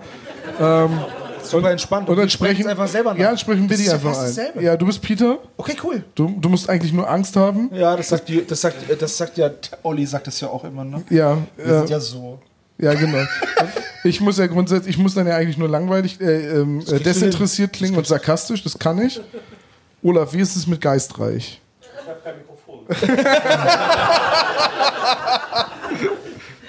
Muss ich dabei auch noch sprechen, wenn ich geistreich bin? Nein. Oder? Ja. Nein, du kannst im Hörspiel auch einfach Alte, nicken. ne? Ja. Du kannst im Hörspiel ist auch immer gut, wenn man geistig in die Ferne blickt. Nee, aber um deine Frage nochmal weiter zu beantworten, im Prinzip war das ja ein fließender Übergang. Das gibt wieder die drei Fragezeichen. Also machen wir weiter mit äh, dem Standardprogramm. Habe mir aber tatsächlich gewünscht, dass so ein paar Aspekte, die mir bei den dreien äh, so gefallen haben, auch übernommen werden in die, in die klassische Serie. Zum Beispiel, dass sie die Musik ähm, ein bisschen in Frage stellen und wieder mal zu neuere Musik gehen. Und das wurde näher bei Folge 125 dann eingeführt. Das heißt, die äh, 121, 123 und 124 Geister Canyon, die haben noch die alte, die drei Fragezeichen Synthie-Pop-Nummer. Und ähm, dann gab es ja ab Folge 125 eben die neue Melodie. Ich finde aber die von die drei äh, finde ich fast noch markanter als eine Hörspielmusik. Wo, wobei ich finde, dass das aktuelle Intro, also die Musik, die jetzt seit 125 verwendet wird, deutlich näher an der ganz alten Musik aus den ersten Abmischungen dran Ja. ist. Ja, nee, aber, aber genau, also das waren so ein paar Wünsche, die ich dann so gehabt habe. Also das Fanherz hat gesagt, ja, die haben ein paar Sachen bei die drei ganz nett gemacht, neue Musik, die nicht mehr so ganz angestaubt aus den 90ern irgendwie so stammt und äh, auch die neuen Impulse der neuen Autoren, ähm, die haben sich dann ja auch ein bisschen später dann wiedergefunden. Dein, deine Geschichte leider dann nicht oder die, die du dann noch weitergeschrieben hast, aber da wirst du sicherlich noch was sagen zu können.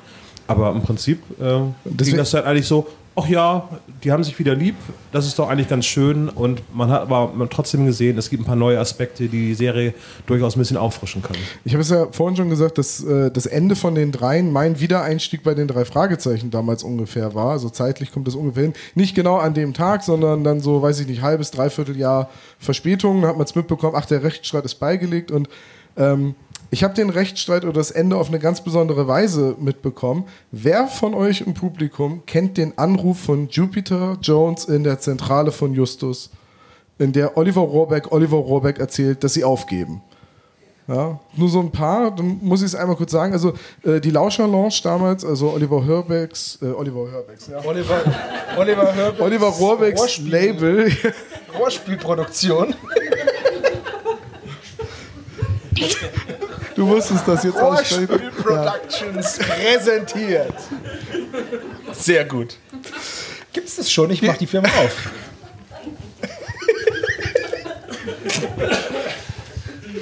Jedenfalls ähm, hat Oliver Rohrbeck damals dann einen Telefonanruf eingesprochen, wo er als Justus, nee, als Jupiter bei Justus anruft und sagt, okay, passt auf, äh, ihr habt gewonnen, wir geben auf, wir machen unser Büro dicht. Peter hat sowieso einen Schaden davon getragen, der ruft die ganze Zeit nur, nimmt das Cran weg, nimmt das Cran weg. Ne?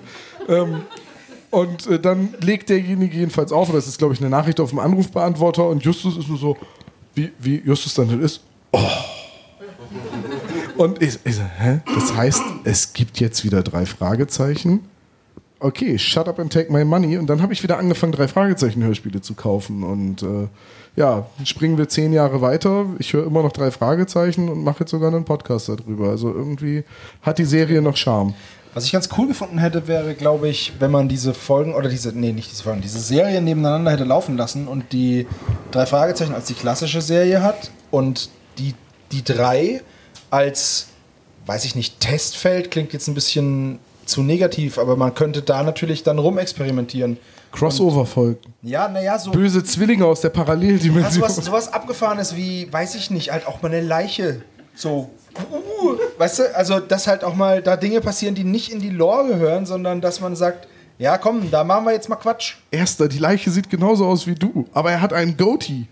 Ja, ungefähr so. Mein Name ist Guy Incognito. Ja, also das, äh, einige im Publikum gucken mich irritiert an. Böse Zwillinge aus Paralleluniversen haben immer Goatee-Bärte. Einfach mal drauf achten. Markus, ähm, wie hast du denn das Ende der drei dann aufgenommen? Ja, da könnte man das Zitat von meinem ehemaligen Kollegen Hendrik Buchner äh, eigentlich genauso auch verwirren. Ich war natürlich auch enttäuscht damals, das ist ja ganz klar.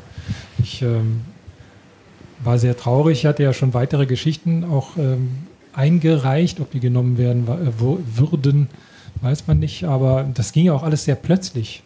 Ich habe das ja so, wir, man hat uns ja nichts gesagt, muss ich mal ganz deutlich sagen. Also wir waren, wenn ich was wissen wollte über den Rechtsstreit, musste ich auch im Internet lesen. Also für uns, ich dachte einen Tag vor der Pressemitteilung noch, es wird schon weitergehen mit den drei. Und dann kam das relativ plötzlich.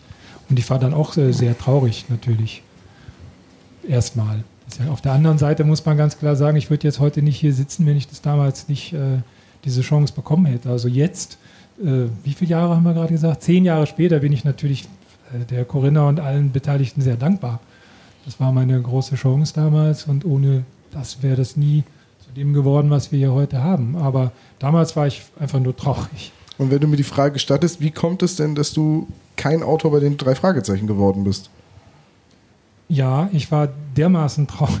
Ich hatte, ja, ich war sehr enttäuscht und hatte so die Nase. Ich habe auch seit der, ich habe keine Folge mehr gehört seitdem. Also bis heute. Ich habe keine einzige, also die alten höre ich mir an, aber ich habe keine Folge 121 aufwärts jemals mehr gehört. Also ich war richtig fertig irgendwie und wollte mit den drei Fragezeichen nichts mehr zu tun haben.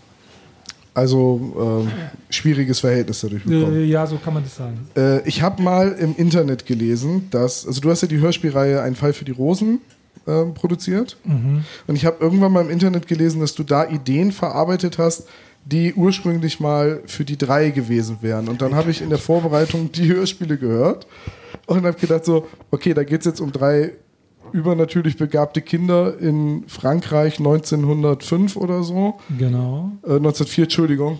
Verzeihung. Und dann dachte ich so, hm, Wer hat das geschrieben?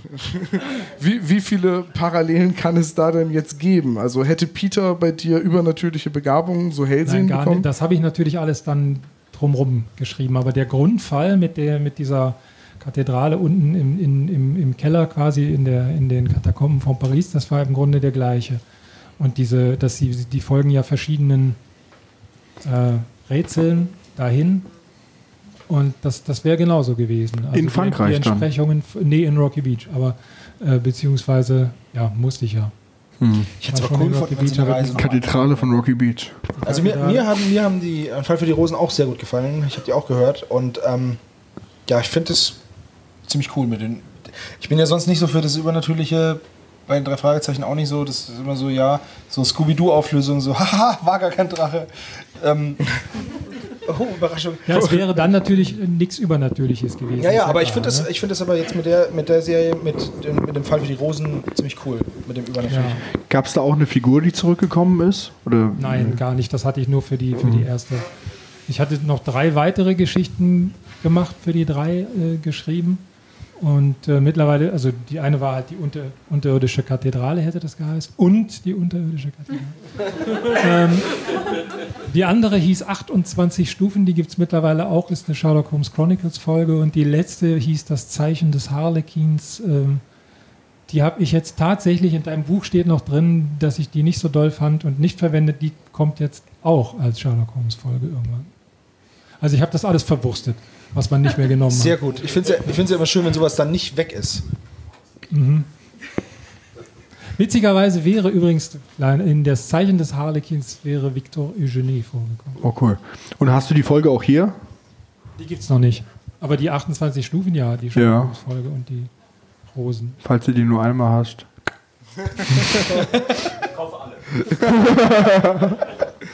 Ähm, Aber das ist super Für- interessant. für mich stellt sich jetzt die Frage, äh, hätten wir die Serie eigentlich weitergehört, wenn es dauerhaft die drei geblieben wäre? Für mich ist die Antwort ganz klar nein, weil ich ja die drei nicht gehört habe. Ich, äh, aber nicht aus böser Absicht, sondern es war einfach ein, okay, es gibt die drei Fragezeichen nicht mehr, da habe ich sie aber schon jahrelang nicht mehr gehört.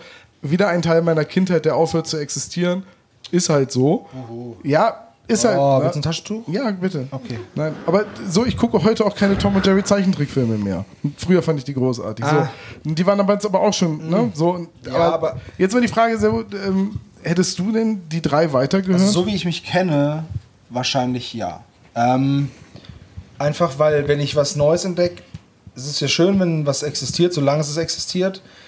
Wenn dann was Neues kommt, ich, ich weigere mich halt einfach, das per se scheiße zu finden, nur weil es was anderes ist, als das, was ich schon gekannt habe. Also, ähm, und wenn ich, wenn ich dann, okay, dann heißen sie halt Jupe und Crenshaw und da, Bob ist so langweilig, der bleibt bei Bob Andrews.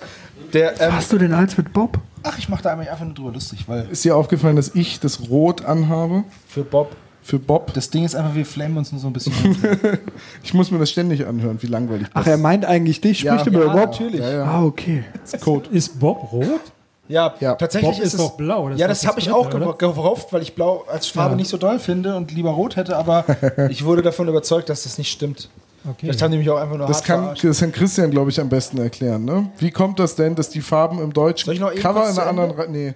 Mach mal zu Ende, ich kann es mich nicht erklären. Achso, Mensch, dann, ähm, Dann erklär äh, ich es. deswegen, ich hätte wahrscheinlich die, die drei Folgen weitergehört, ähm, aus dem Grund, dass ich Idee schon, aber dass ich das blöd fände, wenn, oder dass ich persönlich, ich kenne mich, wenn mir jemand irgendwie ein Medium liefert und Input liefert und mich das interessiert, dann ist mir das egal, wie das genannt wird und dann ist mir das Label egal und ich würde das auch hören, wenn es eine unbekannte Serie ist und ich der einzige Hörer wäre auf der ganzen Welt, wäre es mir auch wurscht, ähm, weil ich mir davon den Spaß nicht verderben lasse. Was jetzt zwei Firmen machen, was sie mit dem Rechtsstreit und darum kaspern, es ist mir herzlich egal.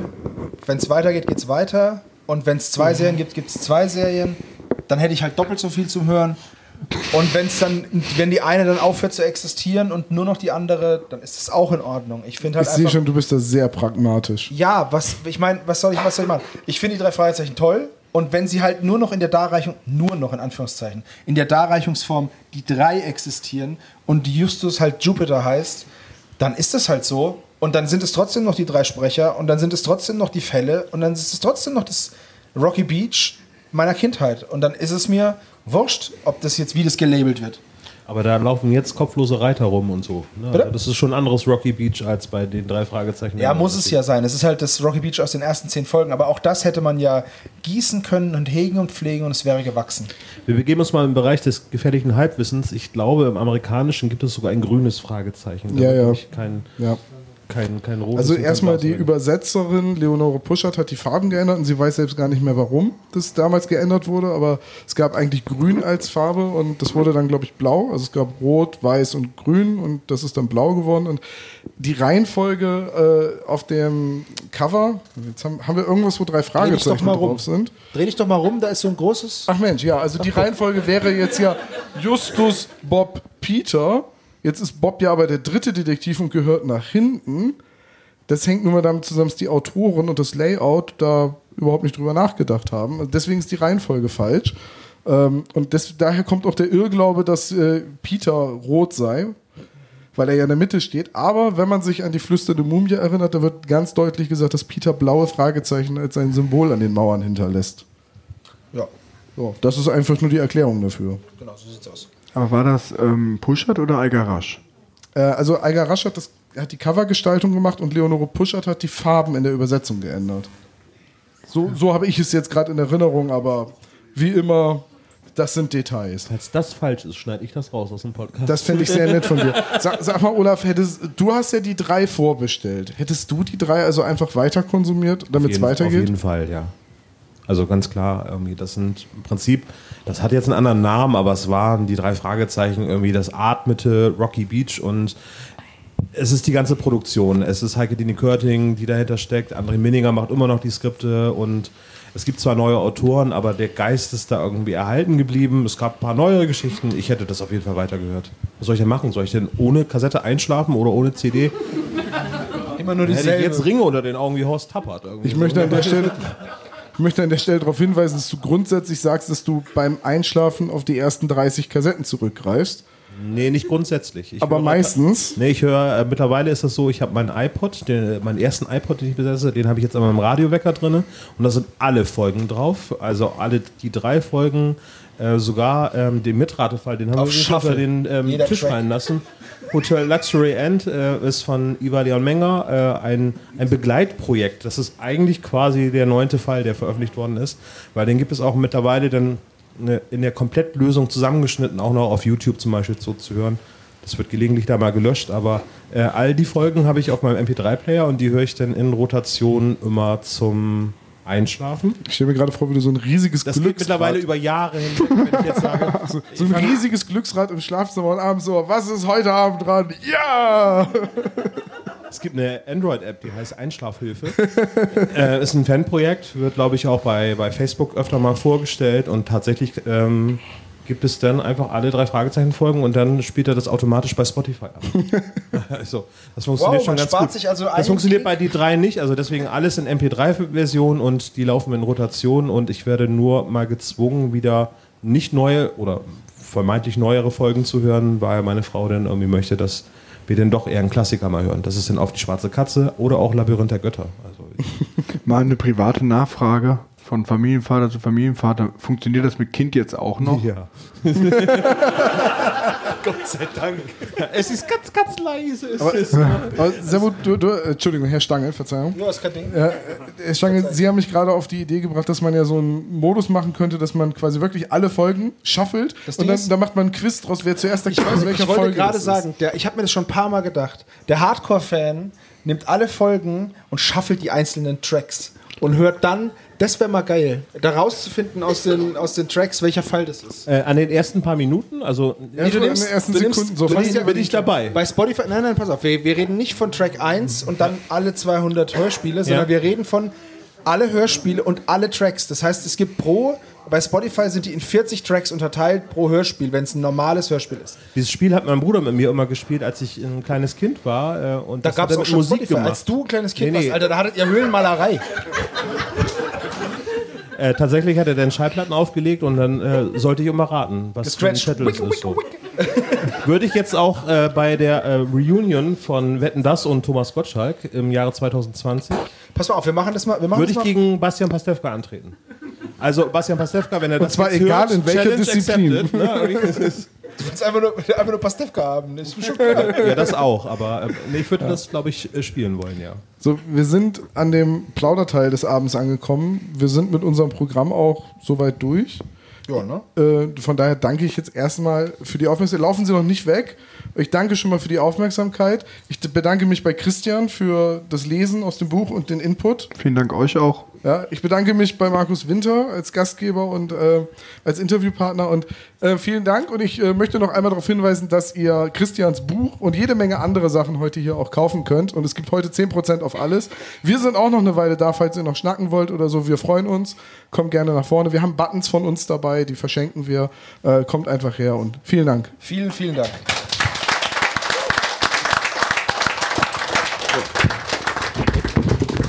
Und wer nicht mehr bleibt, kommt bitte gut nach Hause.